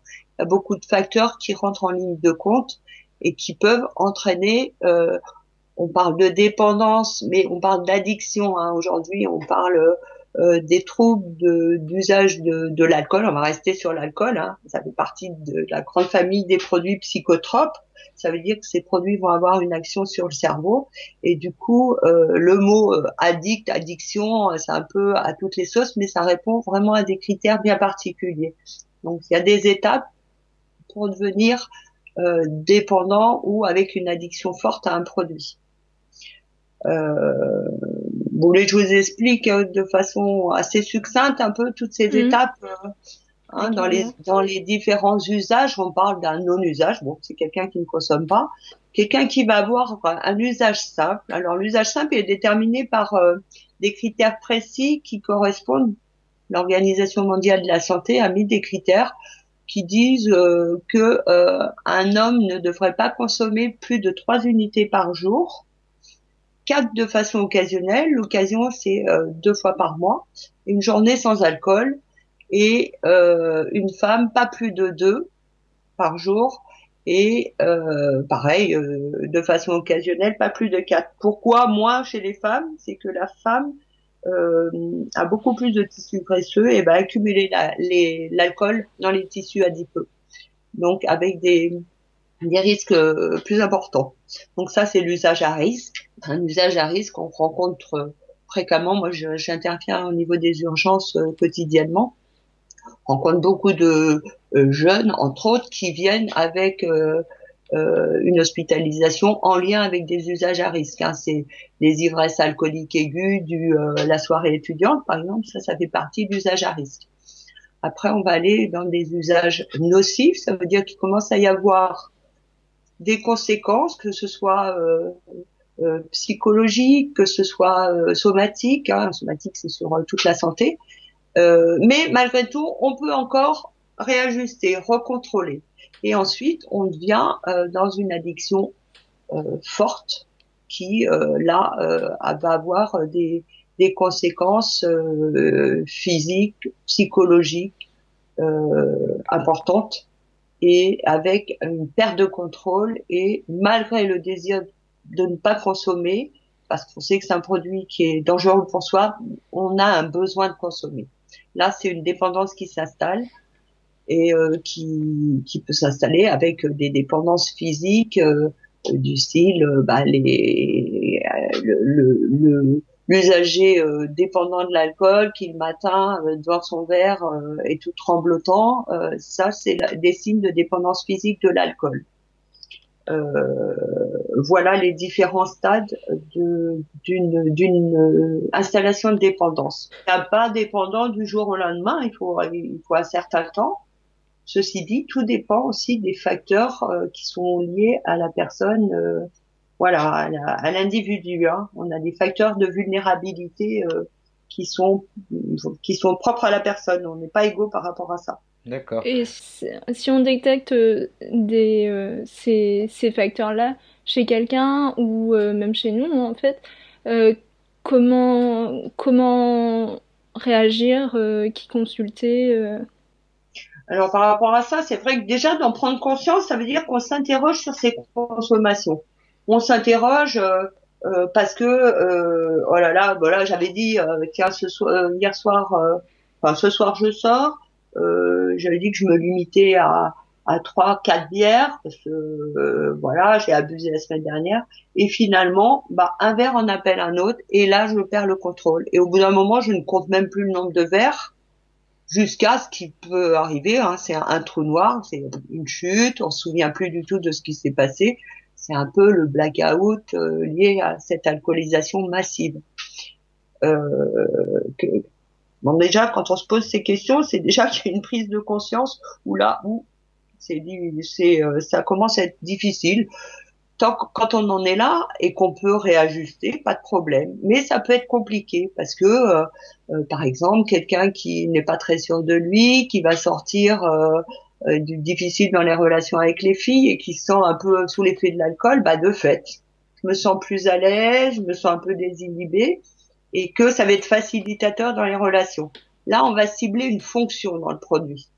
Tant que c'est euh, occasionnel, tant que c'est euh, je peux faire euh, avec, mais je peux faire sans aussi, et qu'il n'y a pas une fonction de bien bien noter, euh, c'est moins ça peut être moins problématique. Hein, ça, c'est euh, quelqu'un qui euh, n'arrive pas à s'endormir. Euh, par contre, il va s'assommer la tête en s'alcoolisant très fort, et là, il trouve le sommeil. D'accord. Mais ça, ça, ça rejoint un peu la question que, que je voulais te poser. parce que, par exemple, je prends mon cas personnel. C'est vrai que je suis, euh, je suis, je suis quelqu'un qui sort assez fréquemment euh, en ville, dans les bars, etc. Et euh, il est rare de, de rejoindre euh, des, des potes en ville pour, pour une soirée, même juste pour euh, se donner des nouvelles, sans qu'il y ait... Il y, a- il y a toujours en fait une bière ou, ou, ou deux. Des fois c'est pas beaucoup, des fois c'est plus. Mais est-ce qu'on peut éventuellement considérer une personne comme dépendante à l'alcool si elle, elle peut pas en fait passer une soirée entre amis sans qu'elle touche forcément une goutte d'alcool quoi. Enfin à chaque fois elle risque de, de boire un coup. Non, c'est pas parce qu'on consomme deux bières euh, par jour. Je, je parlais des normes euh, tout à l'heure, hein, des, des quantités qui sont recommandées. Après, on n'est obligé à rien. C'est des recommandations qui sont faites. C'est pas parce que je vais boire une ou deux bières le soir que euh, je vais être en difficulté. Est-ce que euh, il y a des conséquences à ça? Ouais. Il n'y a pas de conséquences dans ma vie. J'arrive à assurer mon boulot. Je, au niveau de, de- du milieu social, il n'y a pas de problème. Euh, euh, je me retrouve pas à l'hôpital tous les quatre matins ou tous les... euh, euh, non, c'est avec des conséquences. Hein. Ça, devient problématique quand il y a des conséquences, que ce soit au niveau de la santé, que ce soit au niveau social et psychologique.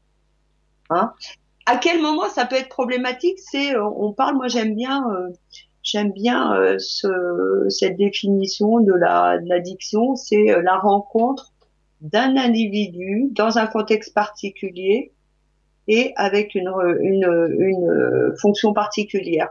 Hein, ça veut dire, bah, je sais pas, euh, euh, quelqu'un qui va être, euh, il va y avoir une réponse à une fonction bien particulière du style euh, l'effet somnifère. Hein. Euh, je traverse une période de vie difficile, euh, c'est compliqué dans mon couple. Euh, du coup, le soir, euh, pour plus penser, et ben, je m'alcoolise fortement. Le contexte, c'est la vie difficile. Le produit, c'est l'alcool. C'est produit, alcool et contexte. Et là, ça va répondre à une fonction. Et là, c'est une petite faille. Où là, l'alcool, le cerveau, il a tout enregistré, lui. Hein. Oui, l'alcool devient un outil en fait à un moment. euh, Bah, euh, l'alcool va répondre à un besoin, quoi. D'accord. Et du coup, c'est dans ce moment-là où on parle de mécanisme? sur le sur le, le système de la récompense. C'est Ouais. ça dont Ouais. tu veux parler? Voilà, ouais, le système de la récompense, c'est vrai que l'installation d'une dépendance, elle vient euh, elle vient de par tout un processus qui se passe au niveau neurologique, hein, où on est euh, doté de, le cerveau est doté de plus de 100 milliards de neurones, où là, euh, euh, le cerveau, il doit assurer multitâches, hein, euh, de pensée, des sensoriels, etc., de plaisir. Et pour ce faire, il utilise des messagers chimiques hein, qui, qui, qui vont euh, répondre au stimulus, ils vont analyser, ils vont interroger, et puis là, ils vont libérer entre autres, dans, dans le fait de, de consommer un produit euh, tel que l'alcool, il va sécréter de la dopamine. La dopamine, on, parle un peu de l'enzyme du, euh, l'hormone du plaisir. Chaque être humain va sécréter de la dopamine. de- on est doté de, de dopamine dès la naissance. Euh, ça, ne, ça fait partie des, des neurotransmetteurs. Et, euh, et cette dopamine, bah, euh, je sais pas, on a une, on serre un enfant dans ses bras, on a une relation amoureuse, on est face à un beau paysage, pouf, il y a de la dopamine qui est sécrétée. Quand on prend un produit psychotrope tel que l'alcool, il va y avoir une, une activation de sécrétion de dopamine de façon importante. Et là, on va avoir une sensation de plaisir important qui, qui peut être liée à l'état d'ivresse, la désinhibition, etc. Ça, c'est bien enregistré dans la, moi je parle de, de la boîte noire, hein, du disque dur euh, qui correspond au cerveau. Ça, c'est bien enregistré.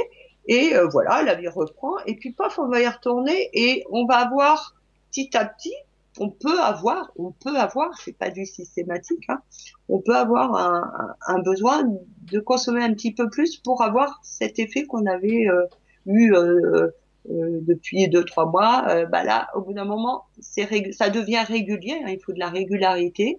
L'augmentation, un risque de devoir augmenter ses consommations pour un même effet. Et puis après, il va y avoir euh, une, une perte de contrôle qui peut s'installer avec une accoutumance au produit. D'accord. Une Et- accoutumance qui va engendrer euh, a, a posteriori euh, des sensations de manque. Et c'est là que s'installe la dépendance, ça veut dire perte de contrôle, l'accoutumance, et puis sensation de mal-être quand on n'a plus du produit. Quand l'effet du produit euh, est, arrêté, paf, on va avoir une sensation de mal-être, d'angoisse, euh, de transpiration, euh, et ces fameux petits tremblements qui peuvent arriver, qui sont des signes de, de, de, de, de besoin, quoi, hein, de consommer. On dit que le produit, il a kidnappé le système de la récompense, et puis il a, il a entraîné un besoin de consommer. On a perdu la liberté de dire oui, j'ai envie de boire, non, j'ai, j'ai pas envie. Là, ça a passé une, on a passé une phase euh, autre. D'accord. Tu, tu parles, tu parles de, de plaisir euh, via euh, la, la sécrétion de dopamine, par exemple, mais on peut, on peut apprécier l'alcool, enfin, on peut apprécier l'alcool par, par, selon plusieurs, plusieurs manières. On peut apprécier l'alcool pour, pour le goût, pour un Ouais. bon vin, pour une bonne bière, ça dépend des, des goûts de chacun. Euh, Bien on- sûr. on peut apprécier l'alcool aussi pour son effet. Bien sûr. On peut apprécier aussi l'alcool pour les deux. Euh, Est-ce qu'une personne euh, arrivée à un certain stade de dépendance apprécie encore l'alcool pour le goût et en, en- en- y trouve un plaisir? Non, le plaisir, il est complètement, euh, il est complètement annihilé. Hein. Euh, euh, ça devient, mais pour eux, mais ils, ne, certaines personnes l'expliquent bien comme ça. Ils disent, je ne supporte plus ce produit. Je ne suis, mais c'est plus fort que moi. Il faut, j'en ai besoin. C'est un besoin physique. Et il y a des gens, c'est pour ça qu'il y a des gens qui sont, euh, qui peuvent être amenés à boire n'importe quoi. Ils boivent de l'alcool modifié. euh, ils peuvent, parce que c'est un besoin de cette molécule éthanol qui va potentialiser, mais c'est pas dans la conscience, c'est c'est au niveau du cerveau qu'il y a un processus qui s'est installé et qui entraîne cette dépendance.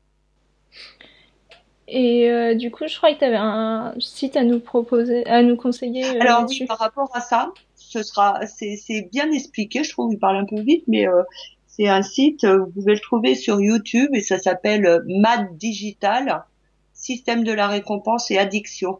Et je trouve que c'est assez euh, causant, explicite sur euh, ce qui se passe entre le désir, la réponse à un stimuli, euh, la récompense et comment on peut arriver à, à, une, addi- à une addiction forte, une dépendance à un produit. Ok. Euh, moi, j'ai une autre question qui est un petit peu, un, un petit peu différente de, ce qu'on- de tout ce qu'on vient de dire, mais de manière générale, euh, est-ce que le, le rapport à l'alcool change avec la, avec la société? Euh, par exemple, au travers des générations, des milieux sociaux, des milieux géographiques, est-ce que, euh, est-ce qu'on peut observer une différence du rapport à l'alcool? Ouais. Enfin, euh, dans les consommations aujourd'hui, on le remarque. bon, vous êtes jeune, mais c'est pas pour vous stigmatiser en tant que jeune. Aujourd'hui, les consommations des jeunes aujourd'hui, c'est c'est pas des alcoolisations quotidiennes. Enfin, en général, ils sont pas dans des consommations quotidiennes, mais à partir du jeudi, enfin jeudi, vendredi, samedi, euh, dimanche, on se repose. Mais euh, c'est des, consommations qui sont souvent très massives c'est les alcools forts, l'usage d'alcool fort beaucoup, hein, la vodka, le rhum, euh, le whisky, avec des effets de binge drinking, hein, une alcoolisation forte dans un instant, avec un peu un- des recherches. Je- si je dis tout ça, c'est euh, au travers des entretiens que je peux avoir avec tous ces jeunes que je peux voir aux urgences, hein, qui, qui expliquent ça comme ça. Certains disent, moi, je ne peux pas sortir sans m'alcooliser. Sortie, c'est égal alcool euh, alcool euh, euh, qui sont euh, à- ce matin je revoyais un jeune hein, lui il, a- il- il est en, en cinquième année en fin de master euh, aujourd'hui il s'alcoolise euh, à deux il s'enfile une bouteille de whisky plus des bières fortes avant de sortir avec des chutes des trous noirs à répétition et malgré tout il n'a pas jusque-là pu euh, rectifier un peu ses usages parce que c'est plus fort que lui. Il est, il pas dépendant, il n'a pas de dépendance physique, mais il peut entamer ce processus. Il a 22 ans. Les répercussions après somatiques euh, sur le, au niveau digestif et tout, on voit de plus en plus aujourd'hui de, de jeunes avec des pancréatites aiguës. Hein, ça veut dire que le pancréas il est hyper sollicité et euh, entraîner des, des euh, ça c'est une conséquence directe d'alcoolisation répétée euh, avant d'être dépendant, on peut avoir ça. Euh, c'est des signes. Attention danger là. Au niveau de l'organisme, il y a des euh, il y a des surdosages par rapport à, aux fonctions euh, de l'organisme, que ce soit euh, au niveau digestif et puis des fois au niveau neurologique, euh, tels que ces trous noirs qui peuvent arriver. Donc aujourd'hui, c'est vrai que c'est plus euh, les alcools du grand-père qui buvait son, ses deux trois verres de rouge au moment des repas, sa petite dose de gouttes, et puis qui pouvait vivre toute sa vie sans avoir de conséquences dans sa vie de tous les jours. C'est pas pour ça qu'il n'était pas euh, dépendant. Hein. Moi, je parle de mon grand-père euh, qui était du siècle, qui est mort il y a quelques années. Il était consommateur régulier d'alcool sans avoir eu de conséquences dans sa vie sur sa santé et tout. Et un jour, il a eu une opération très importante et il a fait un délirium très mince. Il a été en rupture du produit alcool du jour au lendemain. Ça n'a pas été à l'époque, c'était pas euh, exploré comme aujourd'hui. Et il a fait un délirium, c'est un accident de sevrage. Donc, euh, il semblait vraiment dans sa vie de tous les jours, il n'a jamais mesuré de conséquences, on l'a jamais vu ivre. Aujourd'hui, c'est pas les mêmes consommations. Et euh, la question, enfin la dernière question, je pense, euh, c'est, euh, on entend beaucoup euh, les, surtout là, on est au mois de janvier, le mois des bonnes résolutions, on entend beaucoup des les trucs, les un mois sans alcool. Yes, toi, je crois que t'as le vrai nom. Le Dry January, ouais. Et du coup, est-ce que ça sert à quelque chose ou enfin, est-ce que est-ce que ça sert à quelque chose de faire ça comme ça une fois par an, arrêter toute consommation pour pour se pour mieux Bah. repartir le reste de l'année ou euh, est-ce que enfin est-ce que Après, c'est vaut mieux être modéré tout le temps plutôt que s'arrêter euh?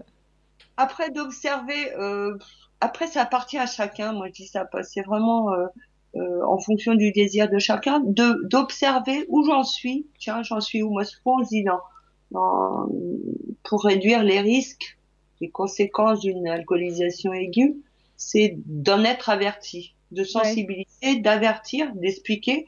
Bah, L'alcool, parce que j'ai pu expliquer, hein, ça s'installe, c'est un processus. Euh, certes, à 18 ans, on peut s'alcooliser euh, euh, qu'une fois par semaine, mais, mais s'il y a cette régularité, ça peut entraîner à terme un besoin, euh, enfin, venir euh, dans les habitudes. Les habitudes peuvent jouer des tours. Enfin, je veux dire, ça peut s'installer après avec des consommations qui vont en augmentant euh, et, et voilà. Donc l'histoire de prendre du recul par rapport à ses propres consommations, pourquoi pas? Pourquoi pas d'observer Ben je me sens comment? Est-ce que je peux sortir euh, avec mes copains même s'il n'y a pas d'alcool? Est-ce que comment je me sens dans moi dans ma tête, dans mon corps? D'être observateur de son de soi-même quoi. Moi je trouve ce qui est le plus important c'est ça. Pouvoir un peu avoir euh, ce regard sur euh, ces consommations, j'en suis où, euh, comment je suis, euh, comment je peux m'amuser sans le produit, est-ce que c'est euh, c'est plat, est-ce que, enfin voilà, avoir ce regard-là. hein. Euh, Oui, parce que c'est vrai qu'en fait, euh, avec euh, les réseaux sociaux, toutes ces choses-là, on a, on a l'impression que ça a tendance à devenir presque un phénomène de mode. Mais euh, malgré cela, ça peut permettre et apporter quelques surprises chez, euh, chez le buveur occasionnel ou pas. Euh, ça peut apporter des surprises dans le sens où il y a un recul sur soi qui est, euh, qui est fait volontairement ou involontairement, mais ce recul est, est réalisé lors de ce euh, Dry January. Oui, bah c'est comme le mois sans tabac, hein, le mois de- Oui. d'octobre. Ouais. Après, c'est, on va cibler aujourd'hui. C'est vrai que euh, c'est vrai que c'est un problème de santé publique, c'est réel. Hein, il y a 49 000 morts qui sont en lien avec l'alcool tous les ans, et euh, il y a, y a 8% des patients qui sont euh, qui présentent des troubles de, de l'usage euh, et qui sont traités de l'alcool sur cette. Donc euh, c'est clair que ça a une, des répercussions. À, à différents niveaux et qui, qui a beaucoup de morts en lien, en lien avec l'alcool. Donc c'est pas du blabla, c'est pas pour faire peur, c'est une réalité. Après, de développer euh, de la sensibilisation, de l'information par rapport aux, produits, euh, que ce soit l'alcool ou les autres, euh, je trouve que c'est intéressant de savoir un peu, euh, euh, de, de devenir un peu observateur de son propre fonctionnement. Parce que l'alcool c'est un produit pernicieux et à certains moments quand on est déjà sensibilisé il peut y avoir une faille dans la vie où là piouf ça peut être un un, un gouffre enfin une entrée quoi. Et là développer rapidement euh, des conséquences qui peuvent être plus importantes Mm. Ok. Bah, on va, on va te remercier. Merci Odile. ah, euh, bah, écoutez, c'était un plaisir hein, de parler de ça il y a encore beaucoup de choses à dire mais euh, Oui. le temps passe vite Oui, oui, il y a plein de questions encore qui, ça, enfin, Ouais. ça, c'est un long sujet. Euh, bon, en fait, finalement? peut-être en, atten- en attendant merci hein, pour euh, Ouais, bah, merci, Merci à, à toi de nous avoir consacré du Avec- temps. Bonne journée. Bonne journée. Ouais. Et merci à Odile euh, de nous avoir euh, répondu à ces questions. Et c'était super intéressant et je pense que c'est important d'avoir euh, fait ce plan, euh, ce plan, ce point dépendance parce que on oublie souvent en fait que, enfin, quand dans la première partie de l'émission, on a parlé beaucoup de- d'alcool et société et je pense que c'est quelque chose qu'on oublie un peu la quand on consomme de l'alcool. Et euh, donc, euh, pour finir l'émission, euh, on va la finir un peu en retard, mais on a l'autorisation de ceux qui utilisent le studio après. Et euh, Ils sont gentils, ils On sont beaux. On fait ce qu'on veut. Très sympathiques. vive mémoire d'éléphant. Même Enfin, ça nous coûte un tour de ménage quand même. ne, ne dis pas ce qu'on a dû euh, faire comme concession, s'il te plaît. Le marchandage, le marchandage, on fera le ménage de la radio à leur place. Euh, non, non, on fait juste, euh, on échange juste nos tours de ménage et on n'a pas encore dit oui. Euh, donc euh, Théo nous a préparé un petit quiz. Oui, parce que j'aime les quiz et euh, vu que sujet de l'émission, Et tu aimes Francis et j'aime Francis par-dessus tout. Du coup, euh, donc j'ai préparé un petit quiz et la question de ce quiz porte soit sur les Francis, soit sur les sous, soit sur les boissons alcoolisées. Et donc heureusement, on a deux, deux barman avec nous, ça va pouvoir remonter un peu le niveau. On a trop la pression, T- Il nous clash dès le début. Ch- et t'as toujours pas de micro. T'as toujours pas de micro, Ah, mais non, mais je l'éteins Euh, pour, euh, pour renifler coup, tranquille alors, dans mon rhume. Là, dans un premier temps, on va faire de- des petites questions de rapidité. Euh, donc là, je vais poser directement la question. Il faudra y répondre le plus vite possible. Parti. Euh, et donc, si vous répondez bien, il y aura un petit jingle de bonnes réponses qu'on ne passe pas tout de suite. Retiens-toi, Elias. Merci. Regardez la surprise. Euh, donc, Est-ce que, question. est-ce que, euh, notre communauté euh, très importante de Twitter peut jouer? Jouez sur le hashtag quiz pour un Francis. Eric? Les plutôt, c'est 3 l'heure de francs 6 quiz. Euh, vous mettre à la page. Et euh, donc, vous allez voir la première question pour vous donner un peu le thème. Euh, ça va être très facile vu que Roman a donné la réponse tout à l'heure. Voilà. Vous êtes prêts? Oui, oui, c'est oui, c'est oui, très oui, oui, oui. Ouais, non, en fait, on est tellement prêts que moi, j'étais- Mais je suis pas concentré là. Mais surtout que je me rappelle pas des réponses que Roman a données en fait. Eh ben c'est très bien. Du coup, alors- Personne m'écoute quand alors, je parle. Du coup, la première question, tu réponds, tu réponds pas, Roman. Après, tu auras le droit. Euh, donc, Roman et moi-même avons eu l'idée de cette émission au cours d'une soirée arrosée, car on n'arrêtait pas de confondre deux Francis connus qui allaient été Francis Lalanne et Francis Cabrel. Voilà Bonne réponse Bien joué. Ah bah depuis la dernière, euh, j'ai mis Attendez, paquet. jingle de bonne réponse C'était une bonne réponse. C'était une bonne réponse. Oui, c'était oui, c'est une bonne réponse. Une bonne réponse pour Nicolas. Donc, c'était Francis Cabrel et Francis Lalanne. Bravo. Ça, c'est notre jingle. Ah ouais. Pas la guerre. Voilà, ça, on, peut, on peut marquer aussi euh, la version de Adrien Méniel, Oui, qui est aussi pas mal. qui est aussi. euh, J'ai hésité entre les deux. Euh, pour la deuxième question, j'ai besoin d'une petite mise en contexte. Euh, voyez, dans, une, je sais pas, dans un verre de bière, vous avez de l'alcool dedans, mais c'est pas, de la- c'est pas pur. Vous voyez Mhm. Ça, ça va pour l'instant. Du coup, il y a une certaine quantité d'alcool de- d'alcool pur. Ah oui. Et donc, ma question, euh, c'est quelle est la quantité d'alcool consommée, donc pur, par habitant en France en 1960 Wow. C'est plus de 50 litres. Ah, buvait- non, On, pur, on pur. parle, on Moi, parle, en, 50. on parle en quelle, quelle unité? On est On parle d'alcool pur. En fait, Alcool En pur. grammes, En. Non, non, En litres. en. Un gramme En d'alcool. Un litre. En des- Ah. En moi, je dirais entre Ouais. 45 et 55. Mais des fous. en 45, 1960 Ouais, en 1960. Donc, ça quand même tire. Litre, euh, hein, litre. hein. Oui, oui, oui. D'alcool pur. par an Ouais, d'accord. Ouais, par an par habitant. Par an par habitant.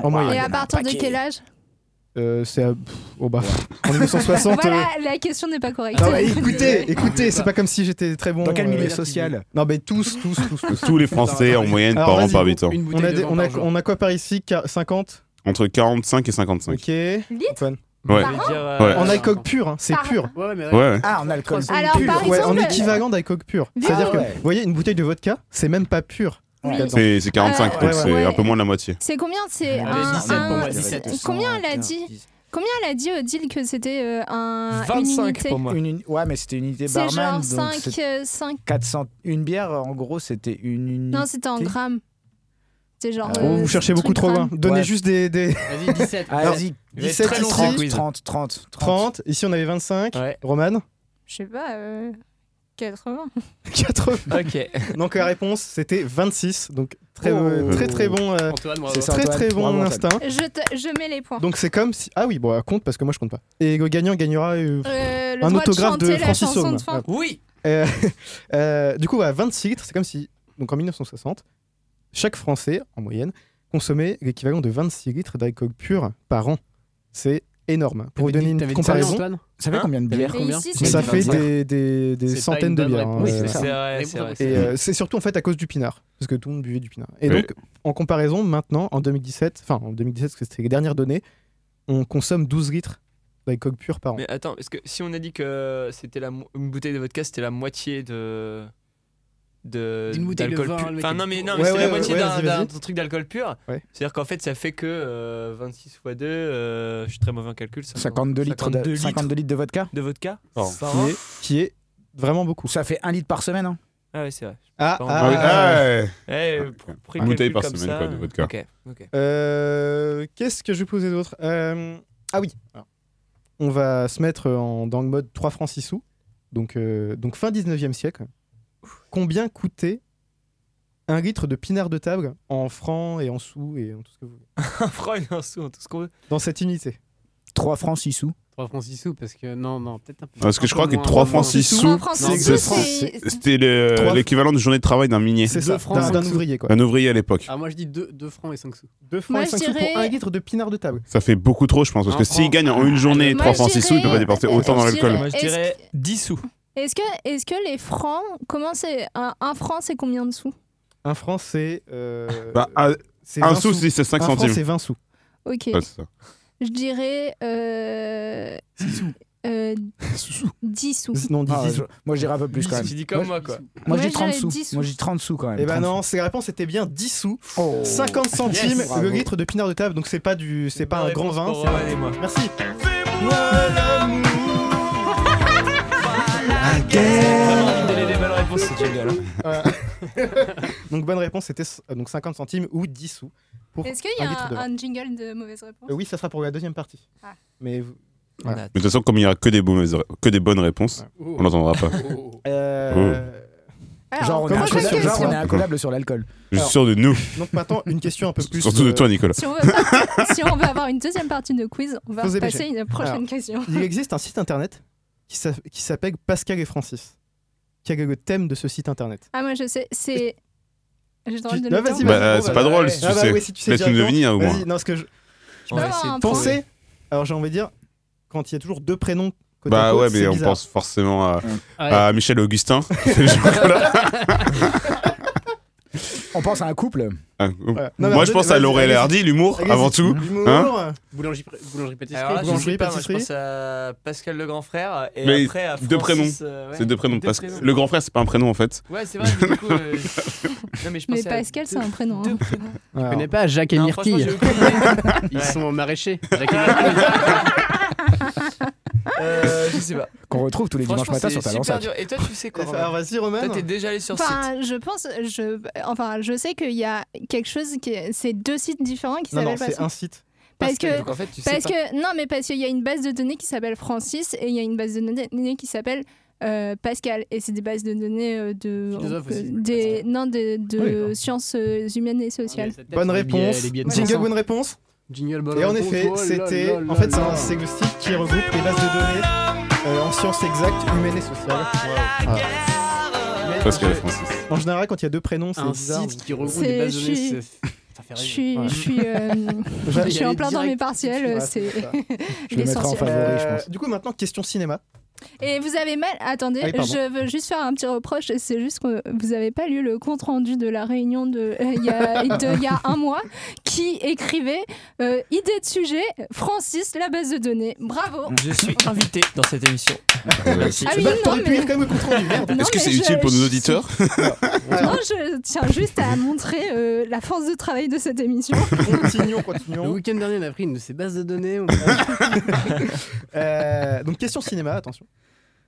Quel est le point commun entre Francis Begotti, qui est réalisateur du, du film Les Francis, et Pierre-Marie Mosconi, qui est scénariste de ce film C'est quoi leur point commun? Ah, c'est Ils des ont- hommes? Ils, ils avaient Ils sont des hommes, poste oui, mais un autre Ah, point commun. Théo, Théo, ils ont occupé J'ai quoi comme gagné. poste sur ce film? Euh, Il y en a un qui est réalisateur et l'autre qui est scénariste.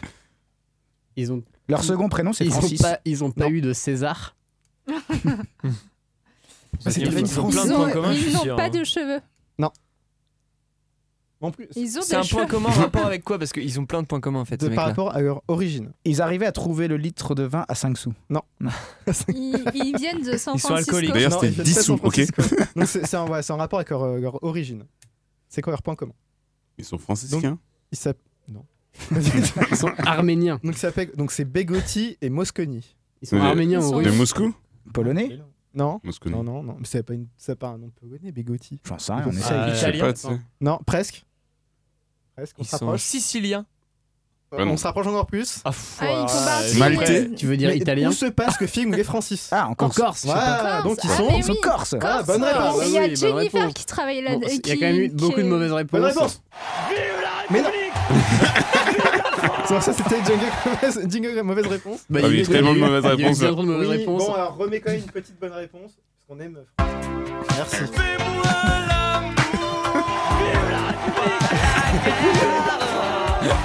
Soutien aux camarades.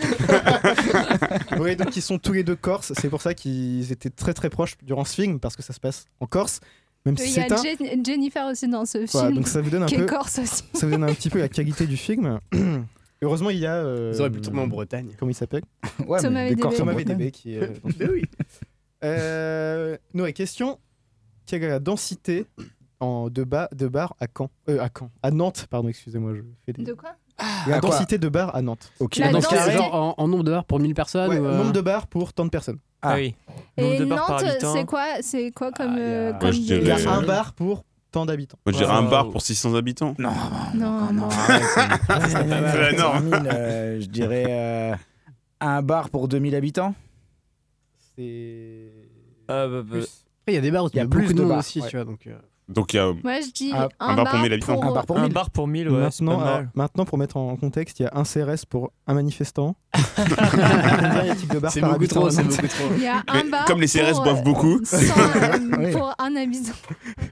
Hein, vu que chaque des bars, maison peut être des bars bar. pour CRS, des bars où ils se retrouvent. Oui, des bien bars- ensemble. oui, il y a des bars d'extrême droite. Oui, à Nantes, Ouais. à, à Saint-Raphaël, c'est ça. à Saint-Raphaël, il y a un bar où il y a Ah oui, toujours. mais à euh, Saint-Raphaël. oui, Ah, mais ça, c'est toujours- le sud. Attendez, je veux raconter Ils font ma- quoi ma- les CRS font du bowling ensemble, vous pensez à. Saint-Raphaël, à Saint-Raphaël, il y, a- il y a un bar Où ça euh, euh, où il y a que des flics et du coup euh, on a mis un autocollant euh, avec euh, euh, ouais dans les toilettes et voilà c'était Yes. drôle. Voilà. Et donc, Un bon, bar pour, vos- un bar pour 1000 Ouais, moi j'avais dit ça aussi Allez, à peu près. On va dire bonne réponse. Vas-y. Pourquoi C'est on va dire C'est il y a un bar pour 1150 habitants. Ok, c'est déjà pas mal. Ça veut dire qu'il y a 200, à peu près 200 Et- 270 bars pour 300 000 habitants. Et t'as les, les plus grosses densités, je crois que la plus grosse densité c'était Rouen, euh, quelque chose comme ça. Comment? Mais. Pardon? T'as- t'as- T'avais des trucs sur les autres villes? Parce que je crois oui, que mais c'est j'ai pas Rouen noté la plus parce que grosse je ville. fais mon Ok, travail à moitié. Pas de soucis. Euh, ouais. Donc, on va passer directement à la deuxième partie. Maintenant, ça va être un, un QCM. C'est-à-dire que je vais vous poser la question, je vais vous de- donner trois propositions. Il faudra me dire laquelle est la bonne. Ok Chacun Ok. son tour. Vous vous concertez On peut crier rapidement, histoire qu'on soit pas trop. euh, Ça me rappelle quand j'ai passé le concours à C'est Harvard trop et tard. tout. C'est trop tard. Oui, mais. C'est euh, donc, Keg Francis chante dans les universités et MJC sous, euh, dans un groupe qui s'appelle Bibi Fog. Francis Lagan, Francis Lemarque ou Francis Cabrel? Francis Lemarque. Ouais. Mauvaise réponse Bon, du coup, ça nous Ah non, arrange. J'enlève j'enlève de ce. Et non, c'était Francis Lagan qui a joué dans les MJC, lycées et universités euh, près de Marseille avec ses trois frères, René, donc euh, ses deux frères, pardon, donc euh, René et Jean-Félix. La question oui, Jean-Philippe qu'est-ce que n'a pas fait Francis très Lalanne Oui, c'est plus ça. Bon, bah, du coup, pas de fan bravo. euh, Jean-Félix. Donc, deuxième question, tout de suite. Ah, j'ai oublié de noter tous Oh, mes bah, points. J'ai noté juste que j'étais en train de J'ai noté les points jusqu'au moment où grave. je gagnais. Victoire, de, victoire de Francis. De Victoire de. Francis, de l'équipe Francis. Euh, quel objet ne s'appelle pas Francis? Francis la turbine, Francis l'astéroïde ou Francis la grenouille? Ah, moi, je sais.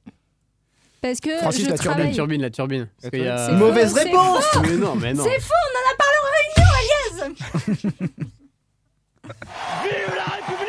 Et non Non Francis, Moi, je le savais, j'avais la bonne réponse. Ah, vas-y, bonne réponse. Bah, C'est la grenouille, parce qu'il y a une astéroïde qui s'appelle. C'est l'astéroïde de 2050, je crois, qui Ah ouais, s'appelle. mais il y a euh, Francis Frog. Moi. Bah ouais. Pour moi, il y a un dessin Oui, animé. mais Francis Frog, c'est pas Francis la grenouille, c'est Ah, Francis ça Frog. ça va. Il y, a- il y a un type de, sur- de turbine qui s'appelle une turbine Francis. Ok. Euh, vous Ah, pouvez admirer ma qualité de. C'est vrai que c'est- je suis impressionné. hein. Euh... Keg Francis a souffert d'une forme très rare d'amnésie pendant quelques temps, lui faisant oublier son nom et celui de ses proches. Francis Bureau Farceur, le pape Francis, ou François, ou. Sir Francis Bourgeois. Sir Francis Bourgeois. Wow. Aucune idée. Aucune idée. Est-ce que je peux dire la bonne réponse? Comme ça On a le jingle bonne réponse. Oui, vas-y. Francis Bureau Farceur. Voilà. Bravo Et oui. Est-ce que tu peux, Je prends mon casque. tu peux nous... Ah. Je voudrais juste rappeler que Francis Bureau Farceur est toujours disponible. Notre émission sur Francis Ah ouais. C'était notre première émission, une émission de euh, qualité. Et donc Roman va nous lire les six cases euh, sur cette histoire. Ouais, c'est une BD. hein. C'est une BD. oui. Francis se promène dans la campagne. Hop Soudain, il est frappé d'une forme très rare d'amnésie. Toutes les dix minutes, il oublie même qu'il est, euh, qui il est et ses proches. euh, Putain, c'est c'est difficile à lire parce que la photographie est pas ouf. Toutes les dix minutes, il oublie même qui il est et ses proches doivent lui expliquer qu'il est leur ami, à savoir un blaireau farceur appelé Francis. Hop, oui, hop. Francis se promène dans la campagne. Hop Soudain, il est frappé d'une forme très rare d'amnésie.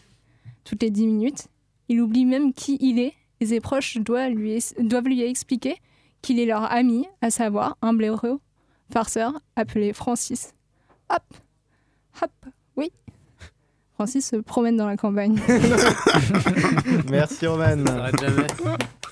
Euh, Avant-dernière question. Avant-dernière- si je retrouve ma feuille, bravo. Euh, Oui, alors, attention, question géographie. Euh, Quéville est l'une des localités organisatrices du 5e congrès mondial acadien en 2014. Rien compris. Pardon? Alors, vous savez pas ce que c'est euh, Non, j'ai un pas congrès compris, mondial d'acadiens j'ai- pas compris. C'est acadien. Les gens d'Acadie. c'est 100 Acad. Donc, Quequeville est l'organisatrice de cet événement. Saint-Francis dans le Maine, Saint-Francis dans le Kansas ou Saint-Francis dans le Dakota du Sud. Dans le Dakota, évidemment, dans le Dakota. Bah, dans le Maine. Ah, Maine, Dakota, mettez-vous d'accord C'est quoi alors les trois propositions C'était quoi? Saint-Francis dans le Maine, Ouais. Saint-Francis dans le Kansas ou Saint-Francis, Dakota du Sud. Ouais, je pencherais bien pour le Maine aussi quand même. Ah, moi, je dirais Dakota parce que ça claque. Ouais, mais le Oui, Maine, c'est pas très loin de l'Acadie en fait. Ouais, bonne réponse. Une question. Ouais, merci. C'est qui qui a eu la bonne réponse? C'est quoi Déo Déo parce qu'il y a vraiment une grosse justification. Fais-moi l'amour. Tu sais ce que c'est un Acadien ou pas? Oui, ça habite en Acadie. Oui, mais plus précisément. Bah, c'est euh, à l'est du Québec, c'est Ouais, ça? Mais ça fait euh, pas partie du Québec. C'est dans non, une région c'est- anglophone, mais ils parlent français là-bas. Ouais, en fait, c'est des descendants de colons Ouais, français. puis ils sont celtes quoi en fait un peu. euh, établis en Acadie. Donc voilà, c'est ça. Comme les Bretons. Voilà. Mais il fallait trouver quand même le bon Saint-Francis. En Acadie. En Acadie. On aurait, je Ouais. pensais que c'était genre On pourra un faire une monde émission. parallèle. euh, dans- C'est un très bel endroit. Où il y a rien. Et donc, euh, notre, euh, la dernière euh, question, c'est Dernière question, tout à fait. Euh, on va voir si vous avez bien bossé votre euh, sujet sur San Francisco. Quel concept San- Saint-François d'Assise n'est-il pas le patron Les animaux, l'écologie ou le jardinage Le jardinage. Le jardinage. Les Saint-François Saint-François d'Assise Ouais, il Quel est patron rapport de- avec Saint-François Il est patron de plein de trucs. Bah, San, François- euh, San Francisco tient son nom de San François d'Assise. Ah, d'accord. Euh, C'était animaux, écologie ou jardinage, c'est C'est ça, Euh, Je dirais animaux aussi, ouais. Je pense qu'il y a pas un, il y a un patron du Écologie, moi, je jardinage. dirais. Moi, je dirais Ouais. jardinage. Non. Je dirais qu'il est Ouais, grave parce que c'est patron rigolo, le du jardinage. Jardinage, écologie. euh, Moi, je dirais sais pas, c'est un écologie, moine ça et les moines, ils n'existait pas, jardinaient, tu vois. l'écologie. Donc ça peut être un patron du jardinage. c'est Ouais, ça parce que c'était un moine, il jardine les noix. Ouais, mais bon. Mais l'écologie, ça n'existait pas encore. plus Bah à si, ça limite, existe euh, quand même à l'époque, le rapport à la nature. Tu vois. Enfin, Ce serait le, le sein du potager, mais Ouais, pas du mais jardinage. c'est. je pense que l'é- l'écologie, patates, quoi. c'est c'est anachronique. En Comment tout cas, comme mot. Bah, pas. mauvaise réponse. Mauvaise Tout le réponse. monde. Jingle, mauvaise réponse. Et ben non. Soutien aux Saint-François camarades. d'Assise est bien le patron des animaux et de l'écologie. Ok. Mais en fait, ça a été, c'est Jean-Paul II qui a fait. Non, mais il aimait bien la nature. Du coup, en, genre, dans les années, dans, en 87, je crois, il fait. On va mettre aussi saint patron de l'écologie. Du coup, Hum. euh, le seul truc qu'il sait pas faire, c'est que jardinage. Tristesse. Ouais. Mais tu nous mets Ok. quand même un petit jingle. euh, ouais, merci. Pas la guerre. Eh ben, merci d'avoir participé à Squeeze. euh, Ouais. J'ai mis toute Merci, mon âme. Merci, merci. Bravo. Merci. Je Bon, c'est magnifique très, très jingle surtout. Je Ça va pense être l'heure de se que quitter, Ah, j'ai effectivement. bossé. hein. Ça va être l'heure de se quitter et nous, nous aur- vous n'aurez pas le journal des Francis, bah, désolé. Malheureusement. Et, et du coup, euh, bah, on va remercier tout le monde. Merci tout le monde. euh, Merci. d'être venu et euh, Merci, Merci voilà. Antoine d'être merci venu. Antoine. Merci Antoine, merci, merci Titouan. Titouan, merci Pierre. Pierre. Euh, vous Merci pouvez écouter Victoire. leur, leur Merci émission. Victoire. Merci On mon merci ami Victoire. imaginaire, qui fait aussi une émission qui s'appelle Lacrymos Lavande, qui est tous les premiers musique. dimanches du mois de, euh, à 13h, je crois. Euh, à peu près par là, 13h, 14h. Très, Un très truc- belle Je émission. crois que c'est à 13h. Bien documentée, bien préparée. Comme nous. Vous avec pouvez, écouter, moyens que nous. vous pouvez écouter leur podcast, c'était sur, euh, le- la semaine dernière, ça, ils ont mis le feu au studio, ils parlaient de la Turquie. De la musique. Et de sa musique. Voilà. Euh, et puis, euh, juste un petit mot, parce que faux. Euh, on- Francis va intégrer un crew de podcast Ah, euh, oui. qui s'appelle euh, Plâtre. On, donc, euh, c'est avec euh, plein de gens qui font des podcasts. Et donc, euh, notre podcast sera disponible sur le SoundCloud de Plâtre. Et on vous conseille tous les podcasts qui sont sur, sur le compte SoundCloud de Plâtre. Voilà. Et tu nous mets une musique juste pour qu'on. Eh bah oui, parce que hier c'était quoi? Hier c'était l'anniversaire. L'anniversaire de quoi? L'anniversaire des 20 ans. Des 20 ans de qui? De Prune. De Prune. Prune, Ouais. évidemment Et Joyeux qui est-ce- anniversaire Qui, qui est-ce qui a très bien chanté ce très bel âge des 20 ans? Francis. Lalalane. Allez Et on se retrouve en mai pour les fêter. apprendre, même si je peux pas tout voir. 20 ans et l'amour à apprendre, même si je crois tout savoir. Les vieux disent que j'ai de la chance, que le bonheur est là qui m'attend. Qu'à 20 ans rien n'a d'importance, que la vie commence à 20 ans. Pourtant y en a qu'on le mal de vivre. 20 ans et comme envie de crever. Mais c'est peut-être parce qu'ils sont ivres à force d'avoir trop rêvé. J'ai 20 ans et le monde à prendre, même si je peux pas tout voir. 20 ans et l'amour à comprendre, même si je crois tout savoir. Foutre le bordel dans ce vieux monde, c'est ce qu'il y a de mieux à faire.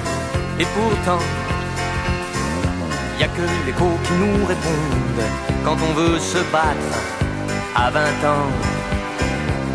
Gueuler l'amour sur cette terre, c'est comme pisser dans un violon. Personne n'y trouvera rien à faire à part faire dans ses pantalons. J'ai 20 ans et le monde à prendre, si je peux pas tout voir. 20 ans et l'amour à surprendre, même si je crois tout savoir.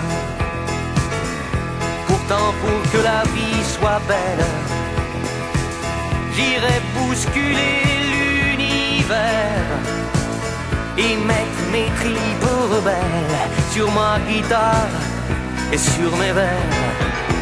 On ira casser la déprime et combler le manque d'amour que ce monde nous donne en prime avant qu'on nous donne le jour.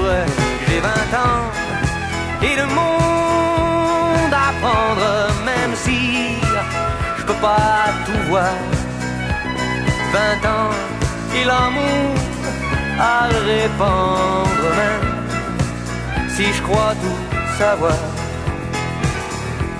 Je sais pas où la vie me mène. Et j'avoue que je m'en fous un peu. L'essentiel c'est qu'elle soit bien pleine. Et tant pis si je vis pas vieux. Et que tous les gars de mon âge